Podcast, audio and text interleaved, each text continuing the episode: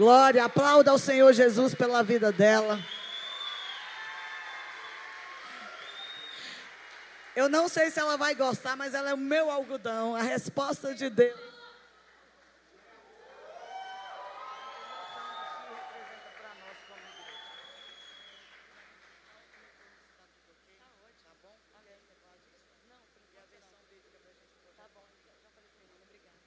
Glória a Deus.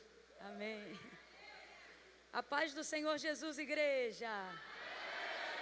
Gente, eu nem tinha visto aquela galeria.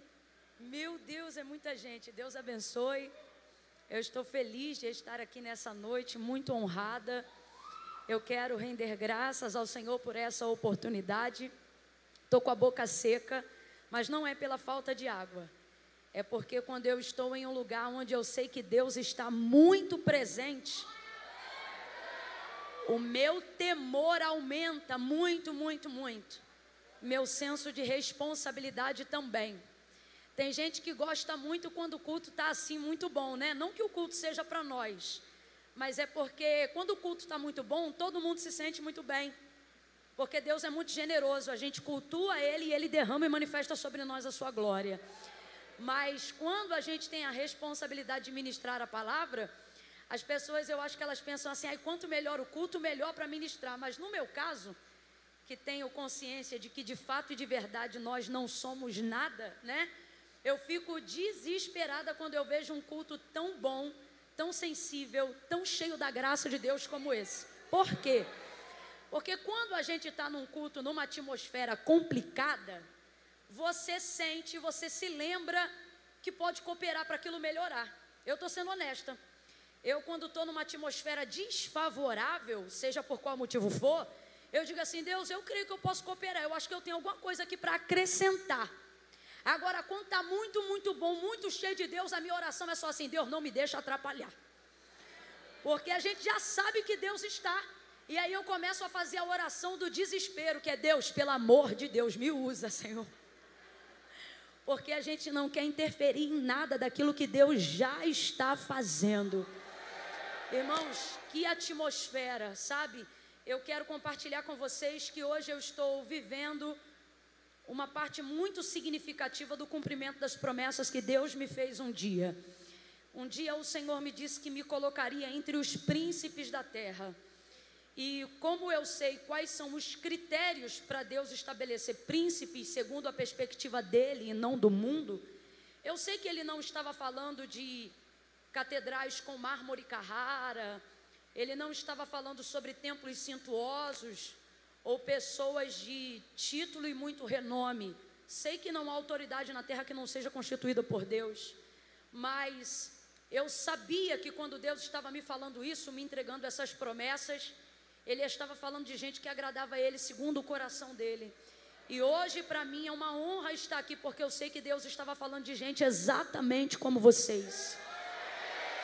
Oh, aleluia! Então, para mim é uma honra de verdade estar aqui nessa noite. Eu sei quando eu estou diante de príncipes do eterno. Então, minhas, minhas pernas estão bambas porque eu sei quando eu estou em um lugar que Deus me diz assim: muito cuidado, porque eu amo esse povo.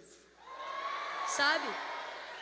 E isso me redobra o temor, e aí é por isso que eu fico assim, sabe? Tentando ganhar tempo para ver se o nervosismo extravasa. Deus abençoe a vida de cada um dos irmãos. Eu quero glorificar a Deus pelos vossos pastores, Pastor Roberto, Pastora Patrícia, porque vocês estão muito bem arrebanhados. Eu digo isso porque a gente tem a oportunidade de conhecer a índole de um pastor e de uma pastora num terreno improvável de dificuldades. Porque você amar alguém quando está dando tudo certo, não é prova de amor, é consequência de um ato.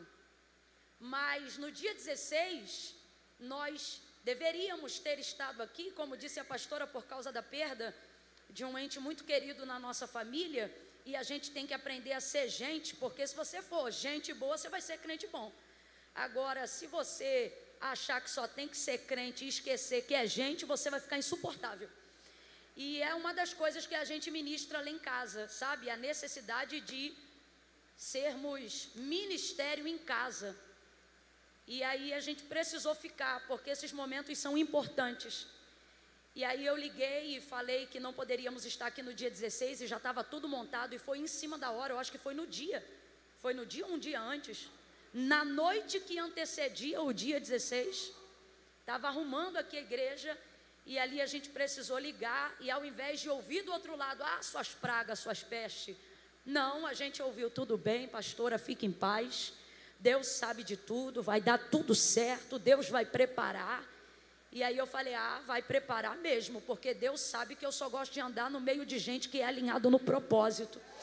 E eles não ficaram preocupados com a expectativa que as pessoas colocaram neles e na igreja, mas deram bom testemunho, e é por isso que eu estou falando isso hoje aqui, porque é muito importante ao longo da nossa jornada a gente não permitir com que venhamos viver somente para atender às expectativas que as pessoas colocam na gente. Porque senão, com o passar do tempo, isso não é honra, isso se torna um jugo muito pesado para carregar. E eles comprovaram através do comportamento deles que eles não estavam só amparados ou preocupados com a expectativa que as pessoas colocaram neles ou no convite da gente, mas eles estavam preocupados em dar testemunho para corresponder à expectativa que Deus tem neles. E ali foi dado testemunho, e eu quero glorificar a Deus por isso, viu? Porque tem lugares que, dependendo da situação, a gente diz assim: olha, pastor, não vai dar não, eu estou aqui no soro. Ele diz: não dá para vir não no soro, trazer a cordinha junto, não. Mas aqui não, aqui é Deus que é glorificado, né? E eu estou muito feliz de poder estar hoje aqui com vocês. Hoje é o meu último compromisso do ano de 2020. E poder fechar aqui é fechar com chave de fogo, né? Que igreja linda, que igreja abençoada. Muito obrigada, Deus abençoe vocês. Abra comigo a sua Bíblia no segundo livro dos reis de Israel. Quero louvar a Deus. Glória! Não, pode deixar que eu vou botando. Obrigado, minha pastora. Aqui, essa água é minha, eu posso beber? Ninguém bicou aqui, não? Você tem certeza, né? Olha lá, hein?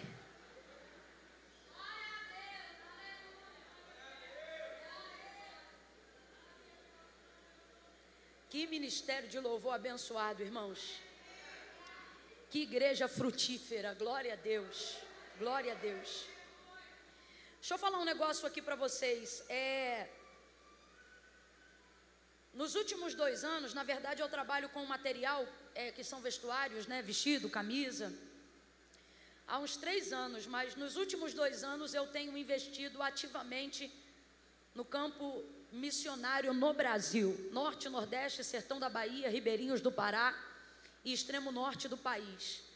São aonde estão alguns projetos de base que Deus tem nos permitido fazer a diferença, injetando de maneira monetária na vida de gente muito séria que está vivendo aquilo que Paulo falou, se gastando e deixando-se gastar em prol da obra de Deus, né? Então, todas as vezes que você adquire qualquer um dos nossos produtos, você está entrando com a gente no campo missionário. E hoje eu trouxe alguns aqui para vocês que desejarem adquirir no final do culto, tá bom? Vai ter a bata do leão, ela é toda long, legal, né? No cinza e no preto, porque no mundo da moda isso se chama block color é uma maneira de neutralizar todo tipo de cor. Então, quando você coloca uma peça preta e cinza, aonde a cor que predomina é o cinza, você tem a capacidade de harmonizar com qualquer cor. Então, Camila, para quem que é essa peça aqui? Principalmente para aquelas pessoas que têm dificuldade de combinar. Joga isso aqui que o que botar vai dar certo. Se você tiver alguém que bota lé com cré, dá de presente nesse Natal, que você vai melhorar a beça a imagem dessa pessoa, tá bom? Tem essa outra aqui, que é uma bata do leão toda cravejada no dourado. Ela tem uma manga, legal, né?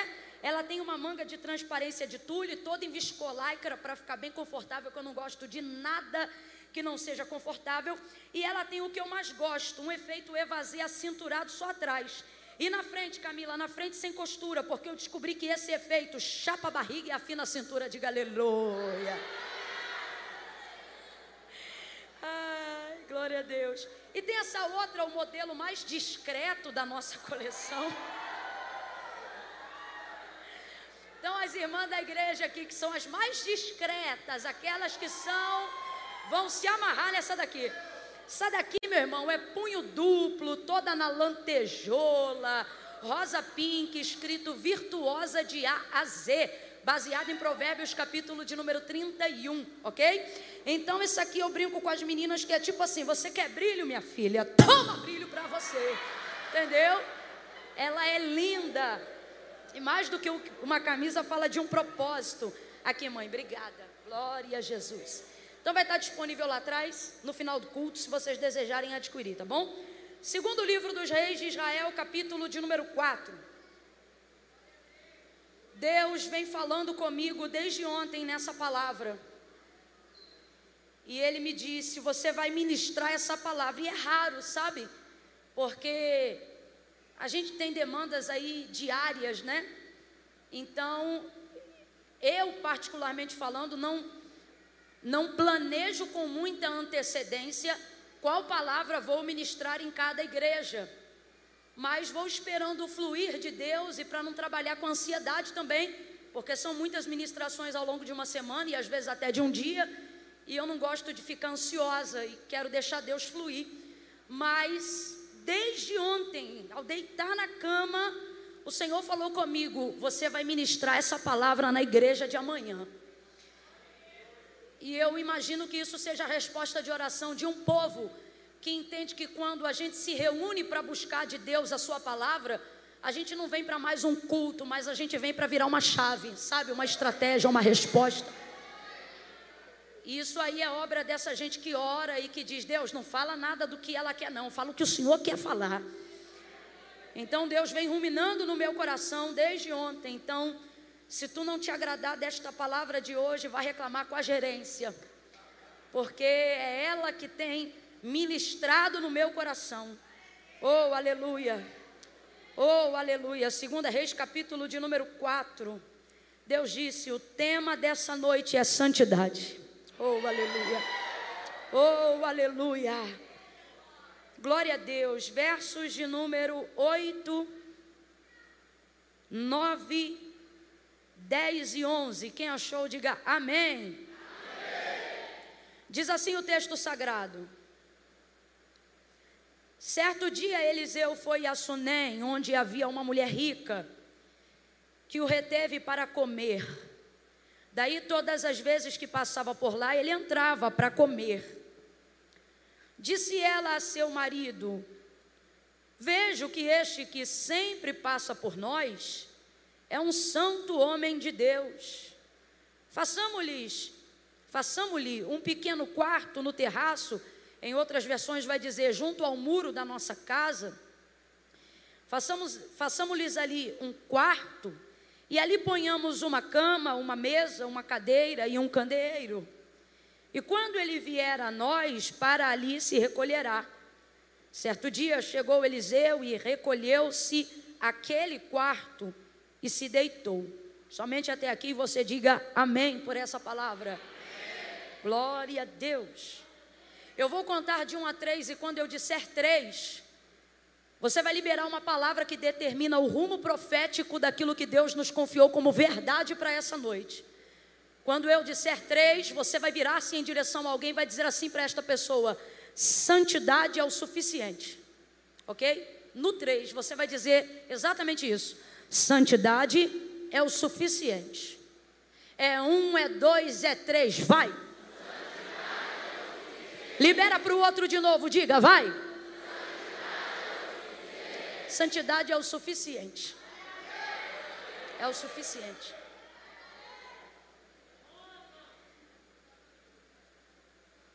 A gente acredita que precisa de muitas coisas. Eu vou pedir a luz para deixar exatamente como está. Não é nem por eles, é por mim que tenho dificuldade de enxergar e aí embaça, porque eu preciso usar óculos para longe e não trouxe. E aí eu olho para aí, depois quando eu olho para cá eu não enxergo mais nada. Então pode deixar bem claro do jeito que está. É, a gente acha que precisa de muitas coisas, quando na verdade ter o necessário não é que você tem o básico. As pessoas acham que o necessário que a Bíblia fala, igual quando o Senhor Jesus entrou na casa de Marta, Maria e Lázaro, e Marta ficou agoniada porque Maria estava prostrada, né? aguardando ali uma oportunidade única de poder ouvir Jesus falar, uma vez que as mulheres não era concedida a oportunidade do ensino da palavra, porque não podiam entrar na sinagoga, só podiam absorver aquilo que fossem ensinadas pelos seus próprios maridos. Na condição de Maria, sobretudo sendo solteira, ficava ainda muito mais difícil. E aí Marta, muito agoniada, vai dizer: Senhor, tu não te incomoda que eu fique a servir só? Diga, pois, agora a minha irmã que se levante e venha me ajudar a servir. E então vai ter aquela célebre frase, né, que vai destacar Maria como uma, uma adoradora icônica e vai dizer: Olha, Marta, tu estás distraída com muitas coisas, mas Maria escolheu uma só, a boa parte. Ela escolheu a necessária, Jesus diz assim, e isso não lhe será tirado. E essa questão de falar sobre o que é necessário, sobre o que é suficiente, muitas vezes traz sobre nós a impressão de que isso é, é tão básico que se torna pouco, a impressão de que isso é tão pouco que se torna escasso, quando, na verdade, se você tiver aquilo que é o suficiente, você nunca pudesse se sentir satisfeito bastante, porque é como se tivesse se tornado sinônimo de que você tem muito pouco. Quando na verdade a Bíblia, ao falar sobre o que é necessário, sobre o que é suficiente, ela não está querendo trazer sobre ti a ideia de que o que você tem é o pouco, mas de que o que você tem é o bastante para descansar. Por exemplo, você quer ver uma outra analogia para a gente entender sobre essa questão de suficiência? O número 7 ele não é cabalístico de maneira mística, como as pessoas acreditam, mas sim de maneira profética, como o próprio Deus estabeleceu quando trouxe o sete para trazer base e princípio às muitas coisas. Por exemplo, o texto diz que céus e terra, tudo que existe e há foi criado dentro de um tempo que nós determinamos como sete dias, que a despeito de correntes teológicas se estabelece o sete, ok? Agora, o sete, ele não traz toda a plenitude do dez que é um número que se divide perfeitamente e que fala sobre o muito.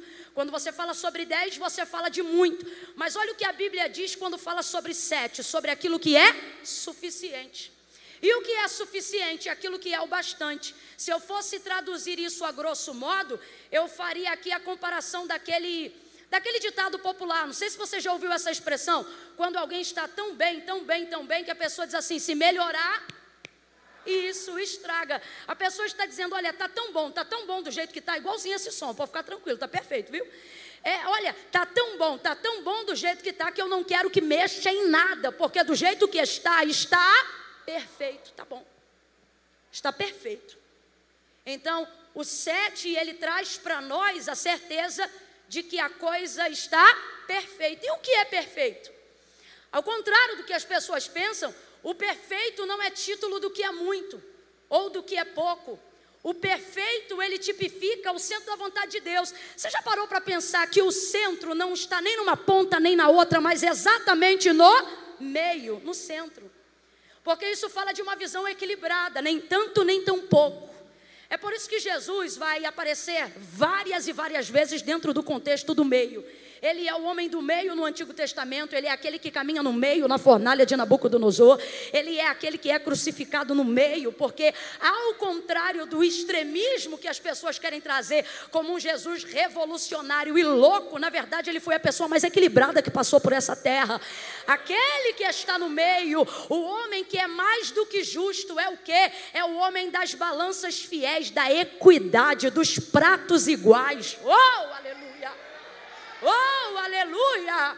Então veja bem, quando nós falamos sobre o sete, falando da perfeição, por exemplo, nós, nós não estamos falando daquilo que é muito e nem daquilo que é pouco. Nós estamos falando de uma medida que é tão boa, que é tão suficiente, que torna-se perfeita, me dando assim descanso, para que eu não queira fazer nem mais e nem ache que fiz o bastante, mas para que eu tenha descanso naquilo que já está feito. Por exemplo, na multiplicação dos pães e dos peixes, Mateus capítulo de número 14. Quem está acompanhando o raciocínio, diga eu. Sai, preguiçinha do cão, fica ligado. Porque tem gente que já fica aqui na ansiedade, tá, mas vai entrar no texto quando? Vou entrar na hora que Deus mandar. Você fica quietinho aí, vai ouvindo, vai recebendo e vai se alimentando. Já estamos ministrando a palavra de Deus. Ah, Camila, nada a ver, nada a ver. Não, a gente está aqui e sabe o que Deus está falando. Esse culto aqui é igual o de João Batista. Se deixar, a gente fala e revela até quem está pensando. É. Sem ansiedade, relaxa aí. Mateus capítulo de número 14, e a gente vai ver a multiplicação dos pães e dos peixes. E olha o que o texto vai dizer: que Jesus manda a multidão assentar e diz para os discípulos: dá a eles algo de comer. E aí eles vão dizer: Olha, Senhor, nós não temos nada, senão um rapaz que deixou aqui apenas cinco pães. Isso totaliza quantos itens? Aí André está constrangido, porque aquilo que ele tem, ele acredita que é tão pouco que não deveria nem ser oferecido. E às vezes isso acontece com a gente, a gente acha que o que a gente tem é tão pouco que não deve se dispor, tornar disponível. Você acha que canta tão pouco que não tem que cantar. Acha que prega tão pouco que não tem que pregar. Você acha que serve tão pouco que nem devia entrar na escala de obreiros. Você acha que é tão imundo e imoral que nem crente deveria ser. E o Senhor está dizendo: Ei, é pouco na sua mão. Olha o que ele diz, olha o que Jesus diz. O que é que vocês têm aí? Cinco pães e dois peixes. Isso totaliza quantos? Vem com vontade. Quantos? Sete itens. E André está constrangido dizendo: Ai, a gente não deveria nem oferecer isso de tão pouco. Aí Jesus diz assim: Coloca aqui na minha mão. Aí Jesus vai fazer uma coisa que não é o ponto principal dessa noite, mas a gente tem que aprender. Porque eu não sei quem inventou culto de ações de graça depois da vitória. Jesus nunca fez isso. Jesus nunca deu graça pelo que ele recebia depois, ele dava graça pelo que ele tinha na mão na hora. Ele pega os cinco pães, os dois peixes, o texto diz que ele ergue aos céus e ele dá graças. Ele dá graça pelo milagre? Não. Ele faz uma oração pelo milagre? Não. Ele agradece por mais de cinco mil pessoas que serão alimentadas? Também não. O texto diz que ele agradece exatamente por cinco pães e dois peixinhos, que totalizam sete itens. Olha o que, que ele está ensinando para nós: duas verdades. Primeiro, o que você tem é suficiente. Segundo, talvez não seja para você, mas se você botar na minha mão, eu vou te mostrar mostrar que eu não precisava de menos e também não precisava de mais, porque o que você tem é o suficiente para eu fazer aquilo que eu tenho para fazer. Ele ora, agradece, aleluia. Glória a Deus.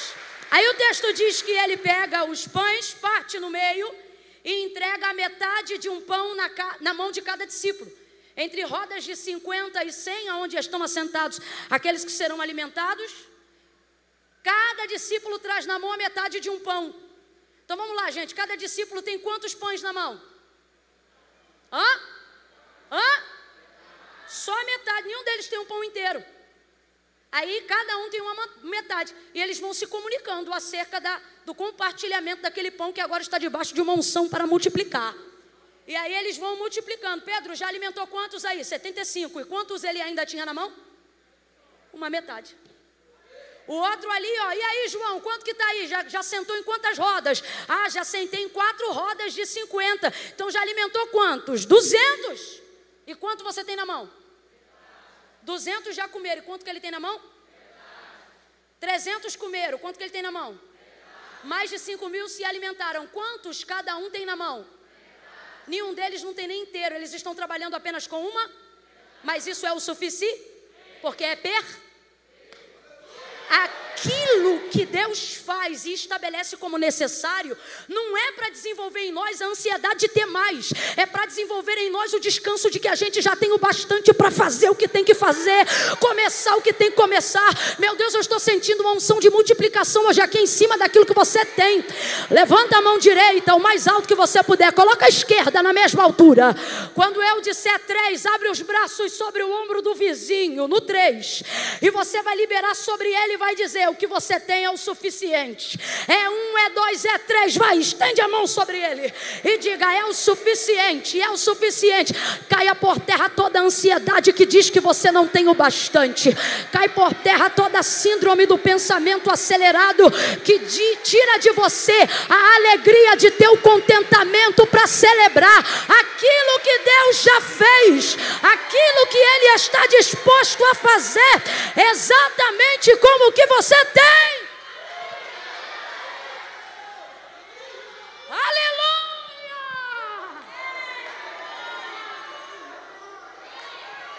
Fala com os dois aí, fala com os dois ou três aí. E diga para ele de novo: santidade é o suficiente. Segura aqui, mãe, por favor. Santidade é o suficiente.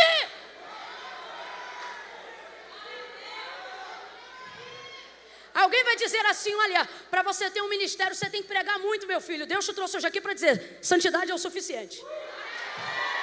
Alguém vai dizer assim: olha, para você estar tá no ministério de louvor, você tem que ter uma voz sensacional. E o Senhor está dizendo: se você for santo, isso é o suficiente. Alguém vai dizer assim: olha, hum, para você fazer parte dessa igreja aí, você vai ter que fazer muito voto, muito jejum, vai ter que subir monte. Deus está dizendo: os métodos a gente estabelece depois. Agora, a disposição da santidade a gente estabelece agora. É. E isso é o suficiente.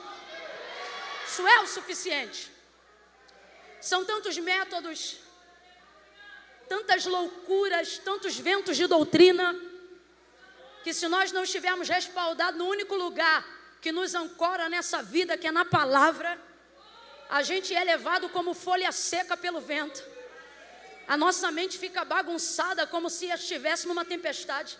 E as pessoas dizem, Camila, qual é o método correto para me santificar? Você quer conhecer o método correto? Então conheça a palavra, porque João disse assim: santifica-os na verdade. Ele não disse o monte é a verdade. Ele não disse a vigília é a verdade. Ele não disse a língua estranha é a verdade. Ele não disse a saia comprida é a verdade. Também não disse a gravata é a verdade. Ele disse: santifica-os na verdade. A tua palavra é a verdade. Oh, oh. Davi ele vai constituir o maior salmo que a gente conhece, o 119. Por quê? Porque ele utilizou o tema da palavra. E isso é muito vasto para constituir apenas alguns versos. E dentro desse contexto ele vai dizer: Como purificará o jovem o seu caminho? E ele dá a receita. Presta atenção, gente. Eu também sou do manto, também sou do ré, do prado, chá, também gosto de tudo isso. Eu rodo, eu pulo, eu canto, eu celebro, eu sou de monte, de vigília. Eu também travo no café quando eu quero entregar para Deus um propósito de sacrifício. Eu também seguro a Coca-Cola quando eu quero fazer uma renúncia. Eu sou do voto, eu acredito nas renúncias, eu sou favorável aos métodos, mas eles não são as, as bases que alicerçam uma vida santa. Eles são apenas rituais, conceitos secundários que só darão certo se a base originária for a palavra. E dentro dessa perspectiva, Davi ele vai dizer: Como purificará o jovem o seu caminho? Ele dá receita. Ele diz: Observando conforme a tua. Lâmpada para os meus pés e luz para o meu caminho é a tua. Ele diz: Vivifica-me pela tua e serei salvo. É a palavra de Deus que nos santifica. Oh, aleluia. Agora, ainda assim eu preciso ser muito honesta quando eu falo que o tema é santidade. Duas coisas que você não pode confundir. A primeira, santidade é resultado, santificação é processo. Você não vai produzir resultado se não se submeter ao processo. Por exemplo, você lembra de Daniel? Ele disse assim para o eunuco: Experimenta-nos, peço-te, pois, dez dias que se nos deem legumes a comer e água a beber, e então se veja diante de ti. Olha o que ele está dizendo, ele está falando isso com um caldeu. Olha para quem está do teu lado para ele entender e diga: caldeu não é crente. Diga, caldeu não tem o Espírito de Deus.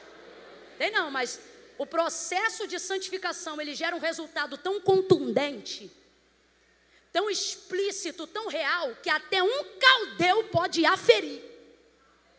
Então, Olha, olha como é que a coisa é séria. Daniel está colocando a decisão de tudo que ele vai viver ao longo de todos os seus anos na mão de um caldeu. Vou falar bem rasgado para todo mundo entender. Caldeu não vai à escola dominical. Caldeu não, não conhece pelo Espírito de Deus. Ah, Camila, importa o que vai no coração. Caldeu não sonda corações. Caldeu não discerne pelo Espírito. Caldeu olha e julga. Só que Daniel tem tanta certeza que o processo da santificação vai gerar um resultado tão explícito que até um caldeu vai poder determinar a decisão.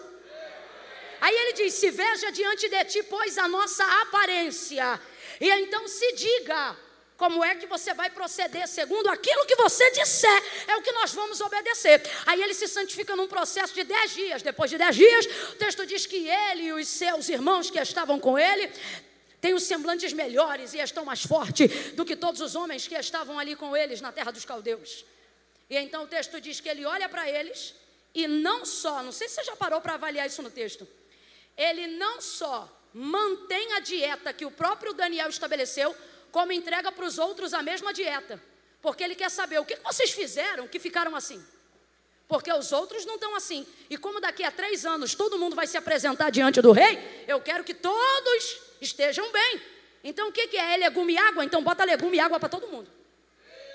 Porque o processo de santificação, ao contrário do que as pessoas acreditam, ele não repele, ele atrai.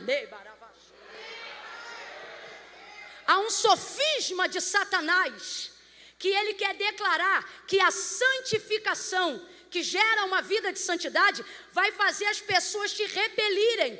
Ele quer te fazer acreditar como acreditavam aqueles que vendo Cristo não reconheceriam. Isaías capítulo 65, Deus vai falar qual é a perspectiva desses homens que se acham santos. Na era messiânica que viria por intermédio do nosso Senhor Jesus, isto foi predito e profetizado pela boca do profeta Isaías. E quando ele falava sobre a manifestação de Jesus aqui na terra, ele também falou como Jesus seria recebido por aqueles que se achavam muito santos.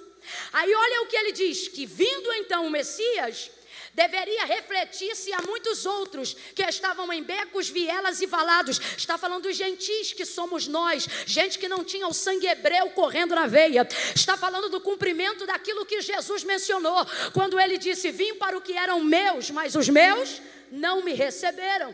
Aí lá em Isaías capítulo 65, verso 5, vai falar sobre os sumos sacerdotes, sobre os escribas, sobre os fariseus, que se achavam santos demais e não receberiam Cristo por causa disso. Aí olha como Deus diz que vai rejeitá-los. Deus diz assim: vocês dizem acerca destes, estes quem? Os que serão recebidos, os gentios, aqueles que são da favela de Nazaré, porque Nazaré era uma comunidade pobre e carente. Então, quando o povo daqueles dias dizia assim: Jesus Jesus de Nazaré não era para enaltecer a sua humildade, como nós fazemos hoje, era para falar da favela que ele morava, como quem diz: pode vir alguma coisa boa desse lugar? Lembra disso? Aí o Senhor disse a Natanael: vem e vê. Aí olha o que Deus vai dizer lá pela boca do profeta Isaías: e vocês que se dizem santos, porque a santidade não começa do lado de fora, tem a ver com a disposição que eu carrego do lado de dentro. Aí ele diz: E vocês que se dizem, porque vão ver essa obra acontecer e vão começar a repelir aqueles a quem Deus está fazendo a obra, sobre a seguinte justificativa: Afasta-te de nós, porque nós somos mais santos do que vós. Aí o profeta Isaías diz que Deus viu que quando isso acontecesse, ia dizer para eles: Para o culto, porque quando vocês levantam a mão para adorar, dizendo que adoram a mim, eu tenho vontade de vomitar ele está falando isso, sabe para quem? Para aqueles que acreditam que santidade é ritual. Para aqueles que acreditam que porque tem um incenso, tem também autonomia para só eles falarem de Deus. Olha isso, gente. Já já eu entro aqui no capítulo 4. Aí ele diz assim: Pois diga para eles, Isaías, que eu vou agir com eles da mesma forma que eu sinto. E como eu sinto, Isaías? Aí ele vai usar um antropoformismo, que é uma maneira de atribuir a Deus sentimento que na verdade não há, só para a gente entender como Deus vai agir. Aí ele diz assim: Diga para eles que a adoração deles é como um fumo de rolo que queima o meu nariz. Diga para eles que a adoração que eles dizem que é para mim é como um vinagre que joga nos meus olhos. Fala para eles pararem de trazer o meu nome na boca deles, porque estes que se dizem santos estão me causando ânsia de vômito. Agora, que tipo de santidade é essa que causa em Deus vômito? É um tipo de santidade ritualizada, estereotipada, revestida de religiosidade, cuja intenção é apenas o farisaísmo de dizer: Eu me consagro eu me santifico. Veja aí como eu sou poderosa. Veja aí como eu entro no quarto e oro duas horas por dia. É gente que acha que os rituais vão justificar as intenções. Sabe que tipo de igreja é essa? Laodiceia. Tem nome de que vive, mas está morta. Eu aconselho-te que compre de mim colírio para que abras os teus olhos. Ele diz assim: Tu dizes que é rica, mas tu és pobre, cega, miserável e nua. Por que, que ele diz isso? Porque tu guardou os rituais, mas não preservou a intenção que leva aos rituais.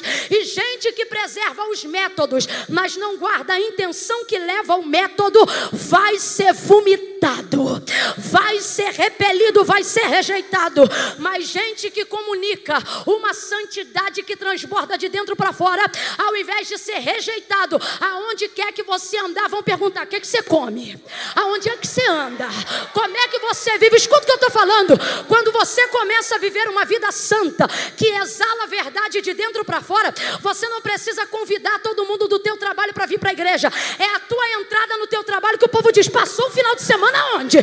Que está com essa cara, que está desse jeito. Eu quero ir lá também.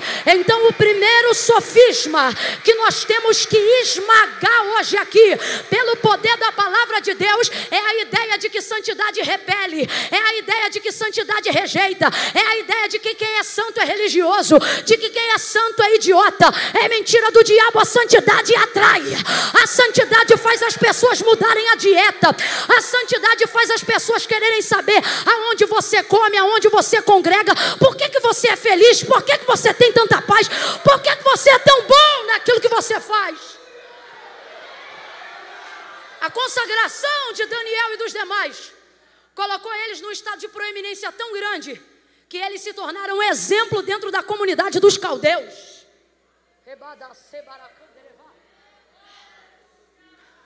Olha para quem está do teu lado e diga: pode colar com caldeu, mas não deixe de ser hebreu. Guarda isso na tua mente. O mundo é a Babilônia. O Nabucodonosor é o príncipe deste século, que tem sim um nível de autonomia para reger, para matar, para roubar e para destruir. A pergunta é: quem é você nesse mundo? As pessoas costumam dizer: Camila, Jesus andava com todo mundo. Me mostre na Bíblia onde Jesus andava com todo mundo. Não. Não era Jesus que andava com todo mundo, era ele que era tão poderoso, tão santo, tão maravilhoso, tão humilde, tão poderoso, tão virtuoso que todo mundo queria. Aonde você vê Jesus indo atrás de uma multidão na Bíblia? Mas você vê que aonde Jesus ia atrás dele tinha uma então não era ele que andava com todo mundo, era todo mundo que andava com? Jesus está dizendo: quando você se santificar, você não vai se tornar o boboca da tua região, você vai se tornar o camarada mais requisitado, mais estimado. Oh! Camila, mas a Bíblia diz que por amor a Ele seríamos rejeitados por aqueles que não querem melhorar. Por isso, quando João veio para falar para Jesus, Jesus, olha aí, eu vi gente expulsando demônios no teu nome. Quer que nós vamos lá e mandemos ele parar? Aí o que, que Jesus diz para ele? Não, João, quem não é contra mim é a meu favor. Quem comigo não espalha, ajunta. Você acha que o mundo, irmãos, o mundo tem mais sede de Deus na nossa vida do que você pensa que precisa ter capacidade para comunicar Jesus a eles. Você fica esperando grandes revelações para começar. E o Senhor está dizendo: você pode ser simples e andar como você está. E isso vai ser o suficiente para você jorrar água da vida aonde quer que você ande. Estamos vivendo em uma era onde as pessoas acreditam que precisam de muitos aparatos. Estamos vivendo em ciclos viciosos de frustração, porque a gente acha que precisa de muita coisa para ser feliz acha que precisa de muita coisa para ser bem sucedido no ministério, acha que precisa de muita coisa para conseguir agradar a Deus. A gente já acorda com a sensação de atraso em relação às outras pessoas. Parece que a gente não vai conseguir chegar onde os outros já chegaram. E talvez realmente não chegue, porque quem foi que disse que o teu destino é o lugar que eles chegaram? Mas a gente caminha sobre a perspectiva diária de que estamos atrasados em relação a todo mundo. Sabe por quê? Porque queremos usar a ferramenta que o outro utilizou nas entrelinhas, queremos ser quem a outra pessoa é, para desfrutar do que ela desfruta, para comer aonde ela come, para viver a vida que ela vive. E vamos entrando em ciclos agoniantes e frustrantes de uma vida não realizada, porque sempre achamos que temos que ter mais porque não acreditamos que aquilo que é necessário é suficiente para descansar. Achamos que precisamos ter mais do que os outros para que nós sejamos melhores do que eles. Sócrates falou um negócio que eu nunca mais esqueci em uma escrita, e isso foi contextualizado por Augusto Cury no, há três anos atrás. E ele disse o seguinte: se nós quiséssemos apenas ser felizes, estava tudo bem, mas o problema é que a gente não quer ser feliz, a gente quer ser mais feliz do que os outros são. E isso vai desenvolvendo em nós um nível de ansiedade, aonde nunca nada é o bastante, aquilo que eu tenho nunca é o suficiente. E agora leve isso para a parte espiritual, porque estamos aqui fazendo a obra de Deus nesta noite. E eu sei que muito mais do que carro, muito mais do que casa, muito mais do que dinheiro, tem gente aqui que fica mais alegre quando sente que dá para Deus prazer.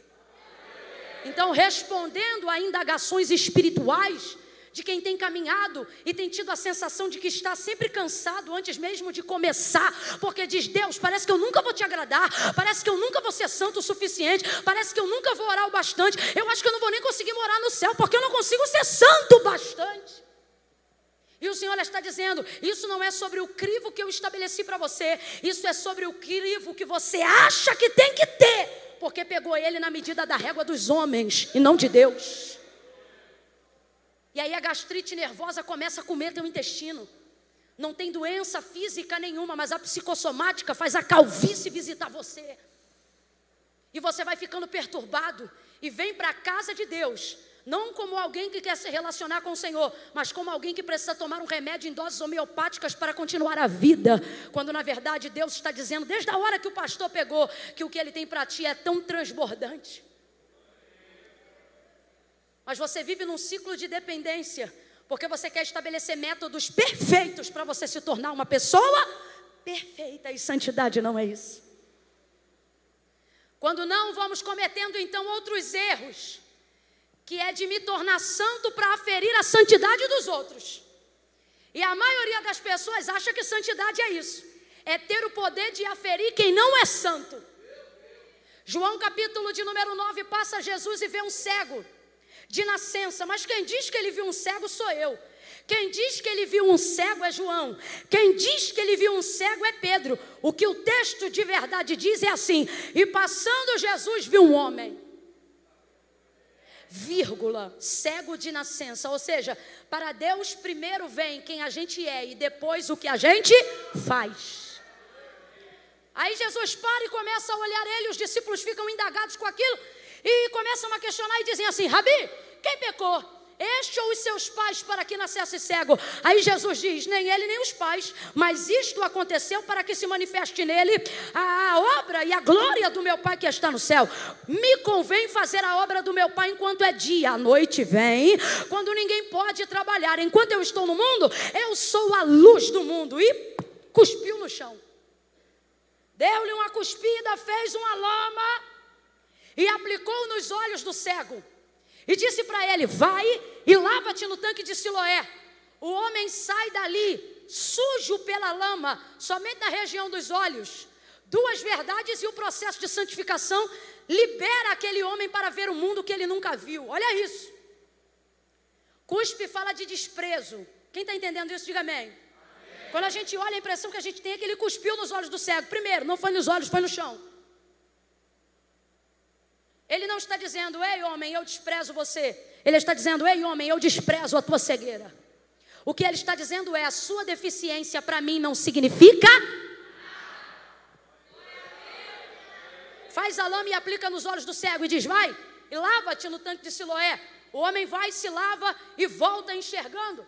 Aí as pessoas dizem assim, olhando o homem curado de longe: Parece que aquele esmoleiro, parece que aquele mendigo cego que vivia pedindo esmolas, aí ele ouve a conversa e não troca de calçada, não, ele vai para cima, porque quando Deus faz a obra na tua vida, tu não se esconde. Aí ele chega e diz assim: sou eu mesmo. Sabe o que isso mostra? Que Jesus não mudou ele. Jesus só tocou nele e quando ele foi tocado, ele mesmo mudou aquilo que ele fazia. Quando ele diz sou eu mesmo, ele está dizendo: "Ei, esse milagre não mudou quem eu sou, ele só mudou aquilo que eu faço". E lameado, ouça isso, e lameado antes de ser curado. Imagine ele tateando até chegar no tanque de Siloé. Parece que eu vejo as pessoas na rua olhando para a gente, depois que Jesus encontra com a gente e expõe a área da nossa deficiência. Porque a lama nos olhos fala disso, fala de uma exposição numa área deficiente. Parece que eu vejo as pessoas olhando e dizendo: Ei, cego, tem lama aí. E se ele tivesse que responder calmamente, eu não tenho dúvida que ele diria: calma, fica tranquilo. Por quê? Porque quem jogou a lama também me disse aonde tem água. Quem expôs o meu pecado, quem me levou à confissão, também me disse aonde estava o acerto, também me disse aonde era a casa da misericórdia. Quem faz a ferida também liga, quem me abateu também me exalta. Oh, quem me feriu também derrama o bálsamo sobre as minhas feridas Todas as vezes que eu olho para João 9 me vem uma conjectura lógica. Eu fico olhando aquele homem se lavando no tanque e tirando a lama. E a partir daquele momento ele passa a enxergar. Qual será que foi a coisa que ele mais teve vontade de ver quando passou a enxergar? Eu digo que é uma conjectura lógica porque não é difícil. Todo ser humano é ligado ao ego, a si mesmo. Se você nunca tivesse visto o seu rosto e da noite para o dia você passasse a enxergar, não tenha dúvida que a primeira coisa que você queria ver era a sua cara. Eu digo isso porque a gente sai de casa, acabou de se arrumar, se viu no espelho, mas se a gente passar por um lugar e ver um espelho, a gente para e se arruma de novo. E mesmo que não fosse arrumar, a gente não consegue não se ver. E isso fala sobre a santificação. Não é sobre apontar a lama que está nos outros, é sobre lavar a lama que está. E ao ser santificado, ao ser santificado, é perceber que o que Deus fez na minha vida não é para me habilitar a dizer aonde está a lama dos outros, mas a dizer aonde eu lavei a minha. Camila, o que que Eliseu tem a ver com isso? Ele tem tudo a, tudo a ver no século presente. Eliseu é o profeta do Deus Altíssimo, ele é a boca de Deus na terra no Antigo Testamento nos seus dias de vida. Alguém com virtude dobrada da unção e do espírito que repousava sobre a vida do seu mentor, Elias. Ele copia o mesmo modelo dos métodos de santificação que Elias utilizava. Eu tenho dito isso acerca de um curso que eu inaugurei aonde eu me dedico a elucidar o propósito da chamada de cada um. E uma das coisas, tem um povo aí.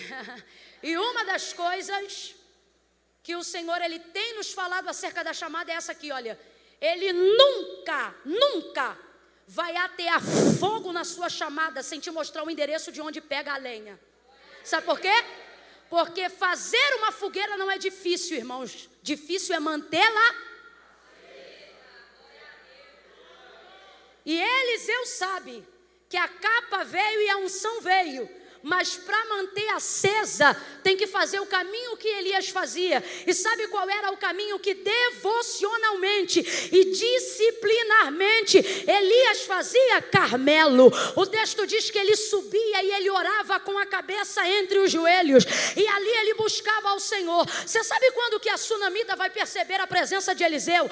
Passando sistematicamente pelas terras de Sunem, porque era ali onde geograficamente ele cruzava o território para chegar no Carmelo. Para fazer o que, Camila? A mesma coisa, orar.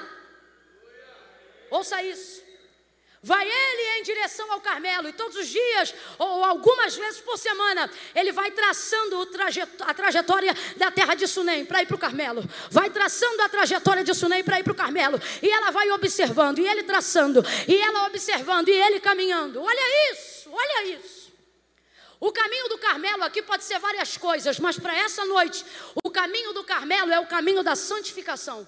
É ali que ele busca lenha, é ali que ele se consagra, é ali que ele se separa, é ali que ele tem a chance de fazer o que Jesus fazia, retirava-se para orar sozinho, porque aquilo que a gente revela no público tem a ver com o quanto a gente busca no secreto.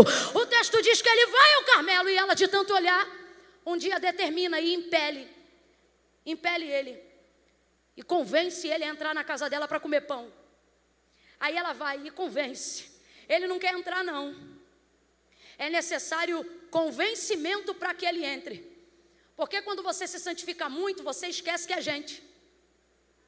Você sabia que tem gente que vai queimar no fogo do inferno?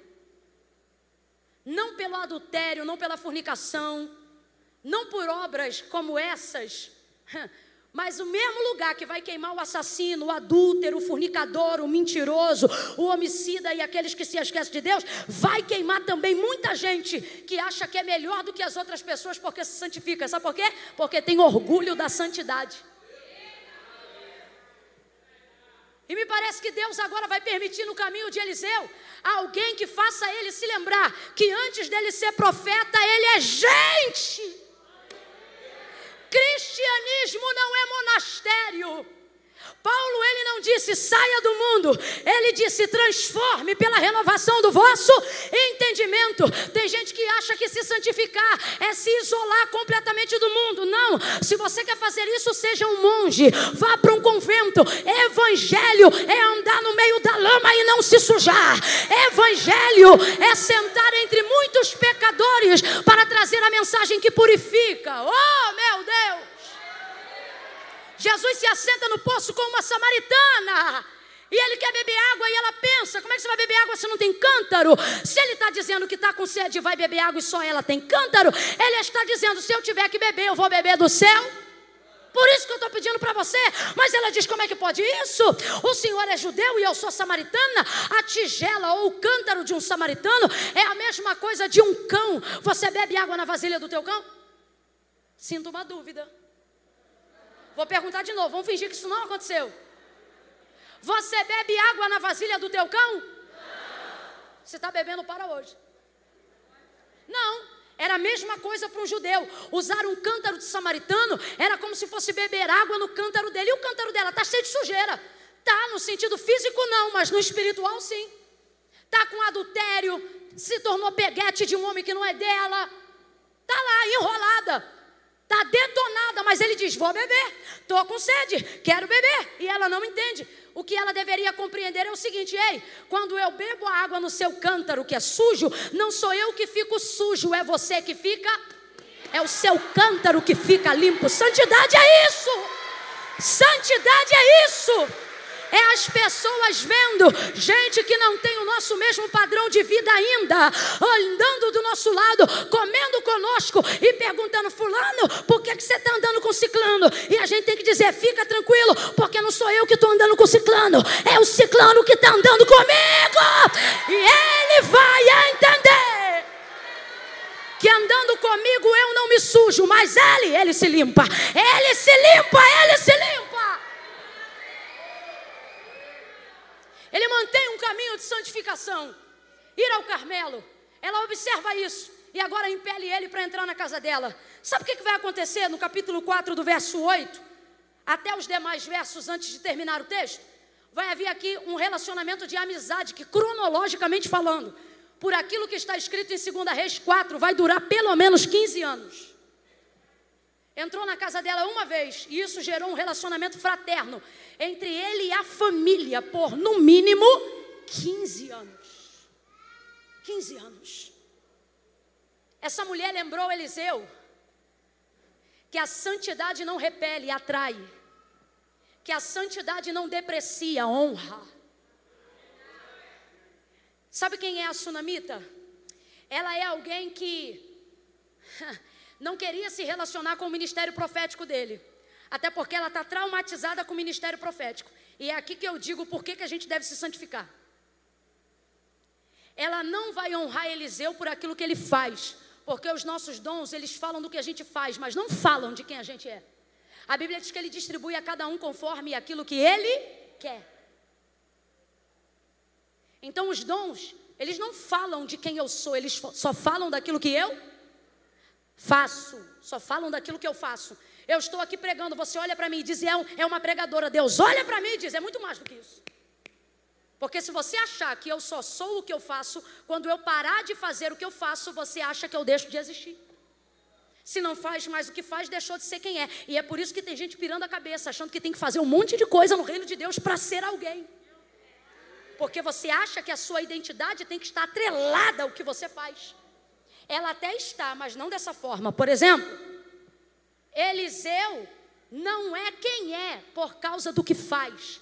Eliseu faz o que faz por causa de quem é. Camille, tem diferença? Tem diferença.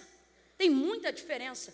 Inclusive, esse relacionamento do capítulo 4 só vai ser possível não por causa do que ele faz, mas por causa de quem ele? Porque ele está lidando com uma mulher traumatizada com profeta. Na hora que ele ministra sobre ela um filho, que era tudo que uma mulher naqueles dias desejaria, haja vista que a hereditariedade feminina acabava se ela não pudesse dar luz a filhos, tudo que ela queria era ter um filho. Ele vai liberar para ela a palavra profética que vai colocar um filho no ventre dela. Ele diz: No tempo determinado tu conceberás, e tu darás a luz a um filho. Ela, ao invés de levantar a mão e dizer glória a Deus, olha o que ela faz: Não, meu Senhor, homem de Deus, olha isso.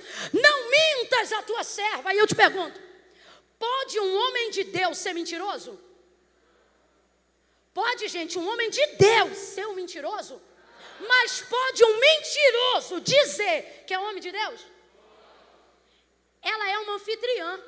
Quando Eliseu pergunta assim para ela, pergunta lá o que, que ela deseja, porque para rico você não pergunta o que, que ele precisa, você pergunta o que, que ele deseja. Ela diz: Eu não preciso de nada, eu sou uma mulher do meu povo. Olha o que, que ela está dizendo. Eu estou bem como eu estou. Não precisa me servir em nada. Ela não quer estragar esse relacionamento para que Eliseu, na tentativa de compensar o quarto que recebeu, ministre sobre ela algo que ela não crê mais. Avarento não carrega trauma, mas generoso carrega. O avarento não empresta dinheiro, não confia nas pessoas, não recebe ninguém em casa. Agora pergunte para alguém bom e generoso se ele carrega decepções, tristezas, traições. É o caso dela, ela é uma anfitriã e o texto diz: Eu sou do meio do meu povo. Sabe o que ela está dizendo? Eu é que recebo, eu é que provejo, eu é que seguro, eu é que guardo, eu é que ajudo. Aí dentro dessa narrativa, Eliseu está tentando fazer alguma coisa por ela porque ele também se sente constrangido de estar tão abençoado e não fazer nada. Eliseu vai aprender a administração da graça no Antigo Testamento, porque tem gente que acha que só é quem é por causa do que faz. E Deus está dizendo: Eu vou começar a colocar no teu caminho alianças que não dependem do que você faz para elas se relacionarem com quem você é. Quando ele ministra ao filho, qualquer mulher diria glória a Deus, mas ela diz: não, não mintas, homem de Deus. Olha isso, ela vê que ele é homem de Deus, sabe que ele é santo, mas agora, quando ele libera a palavra, ela acha que ele está mentindo. Sabe por quê? Ela está cansada de receber gente na casa dela que bate palminha e diz assim: conta 30 dias. E ela conta 30, conta 60 e no final não acontece? Porque é gente que faz que tem o dom mas não é de Deus.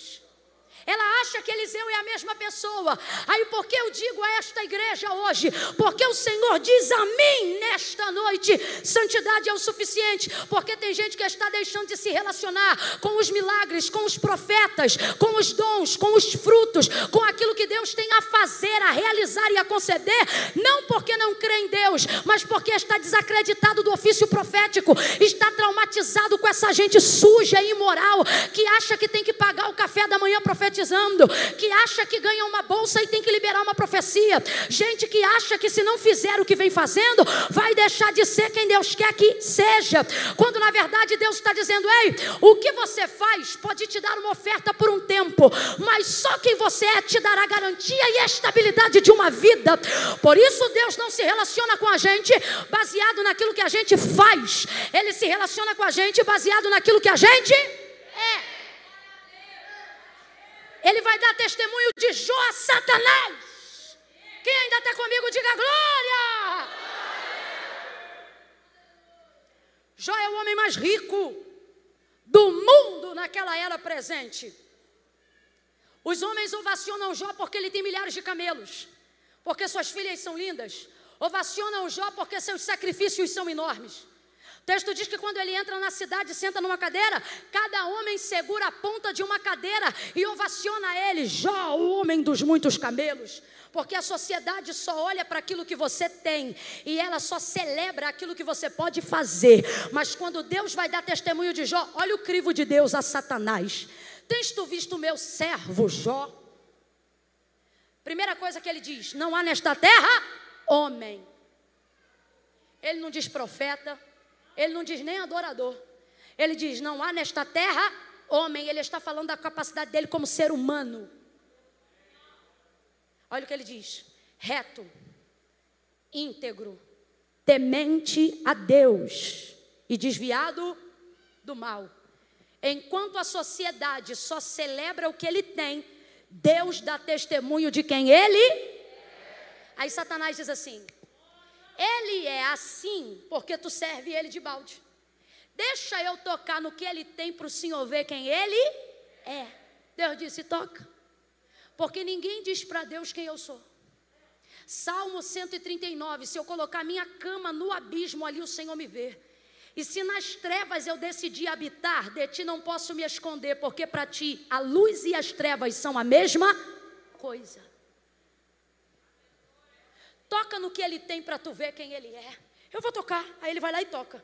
Quando ele toca, tira tudo aquilo que Jó tem e ele continua sendo quem ele era. Aí ele diz: Deus me deu, Deus tomou, bendito seja o nome do Senhor. Satanás volta humilhado e diz: Deixa eu tocar em quem ele é. Por quê? Porque eu já vi que ele não depende do que ele tem para ele ser quem ele. Aí Deus diz: Não, porque tu vai ficar envergonhado. Vai ficar envergonhado por quê? Satanás só fala no capítulo 1 do livro de Jó, depois não fala mais. Jó tirou os créditos dele, porque Jó está dizendo assim: Olha, Deus me deu, e Satanás está ao derredor dizendo: E eu tomei, vai, diga aí que eu tomei. E ele diz: E Deus tomou. Mas vamos ser honestos? Quem tomou foi Deus ou o diabo? Quem tomou foi Deus ou o diabo? Só que Jó só sacrifica a Deus, só fala com Deus, só adora a Deus. Quando ele diz assim, Deus me deu e Deus tomou, sabe o que ele está dizendo? Eu descredito, é isso mesmo, de tirar crédito. Eu descredito a tua ação. Olha o que, que Jó está dizendo. Eu não reconheço a tua autoridade sobre mim e nem sobre as minhas coisas. Satanás ficou tão envergonhado que ele só fala no primeiro capítulo e depois não fala mais.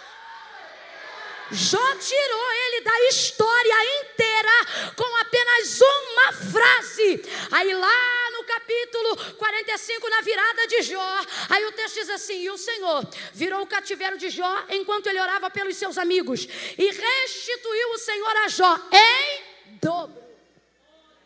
Tudo o que dantes ele possuía, ouça isso.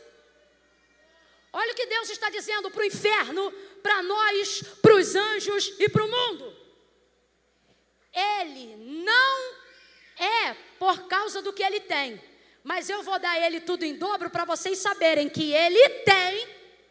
Por quê? Por causa de quem ele é.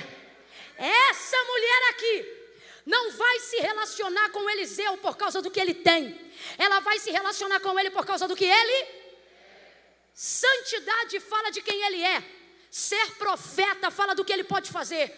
Ela não quer se relacionar com o profético dele ainda por causa do trauma, mas está disposta a abrir a porta da casa e a servir a ele por causa do que ele tem. Ouve isso aqui. Tem gente aqui que está dizendo: eu tenho que pregar como ela, eu tenho que cantar que nem o fulano, eu tenho que orar igual o pastor fulano de tal, eu tenho que fazer mais jejum. Irmãos, tudo isso é válido, mas não bote isso como base da sua vida, porque ao invés de ser bênção, vai se tornar um fardo tão pesado que antes de começar a carregar, você vai desistir antes de começar a tentar. Deus te trouxe hoje aqui para te dizer: ei, eu vou colocar sunamita no teu caminho, para quê? Para você saber que quem você é é o suficiente para te abrir portas, para saber que quem você é é o suficiente para te colocar em lugares altos. Oh meu Deus, bota a mão no ombro de alguém aí de novo. Inquieta ele ou ela com carinho. Sacode essa pessoa e diga para ela: não precisa deixar de ser quem você é. Deus sabe quem você é e vai usar quem você é. E seja santo, que isso será o suficiente.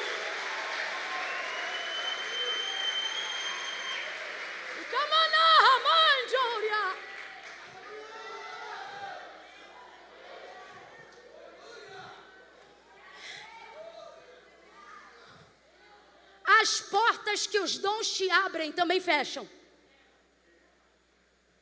As portas que o dinheiro te dá também fecha.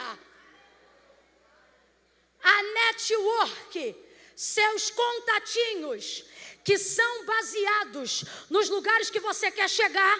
Quando você chegar lá, vai depender de outros contatinhos e de outras conexões e de outras networks. E daqui a pouco você está se tornando refém de relacionamentos tóxicos. Vai rir de piadas que você não gosta. Vai ficar em ambientes que não são legais só para ser inserido num lugar que vai servir de trampolim para te colocar onde você quer. E vou te falar a verdade: quando chegar lá, você não vai ser feliz.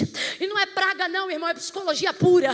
Quando chega lá, você não vai se sentir realizado, porque a sua identidade está respaldada naquilo que você produz, naquilo que você faz. E a graça de Deus, a graça de Deus não está respaldada nisso. Oh, Ele está dizendo: ei, está na hora de você começar a entrar em portas. Que isso? Relacionamento de gente como a sunamita, que olha para você e vê o homem por trás do profeta, vê a mulher por trás do profeta, vê o ser humano.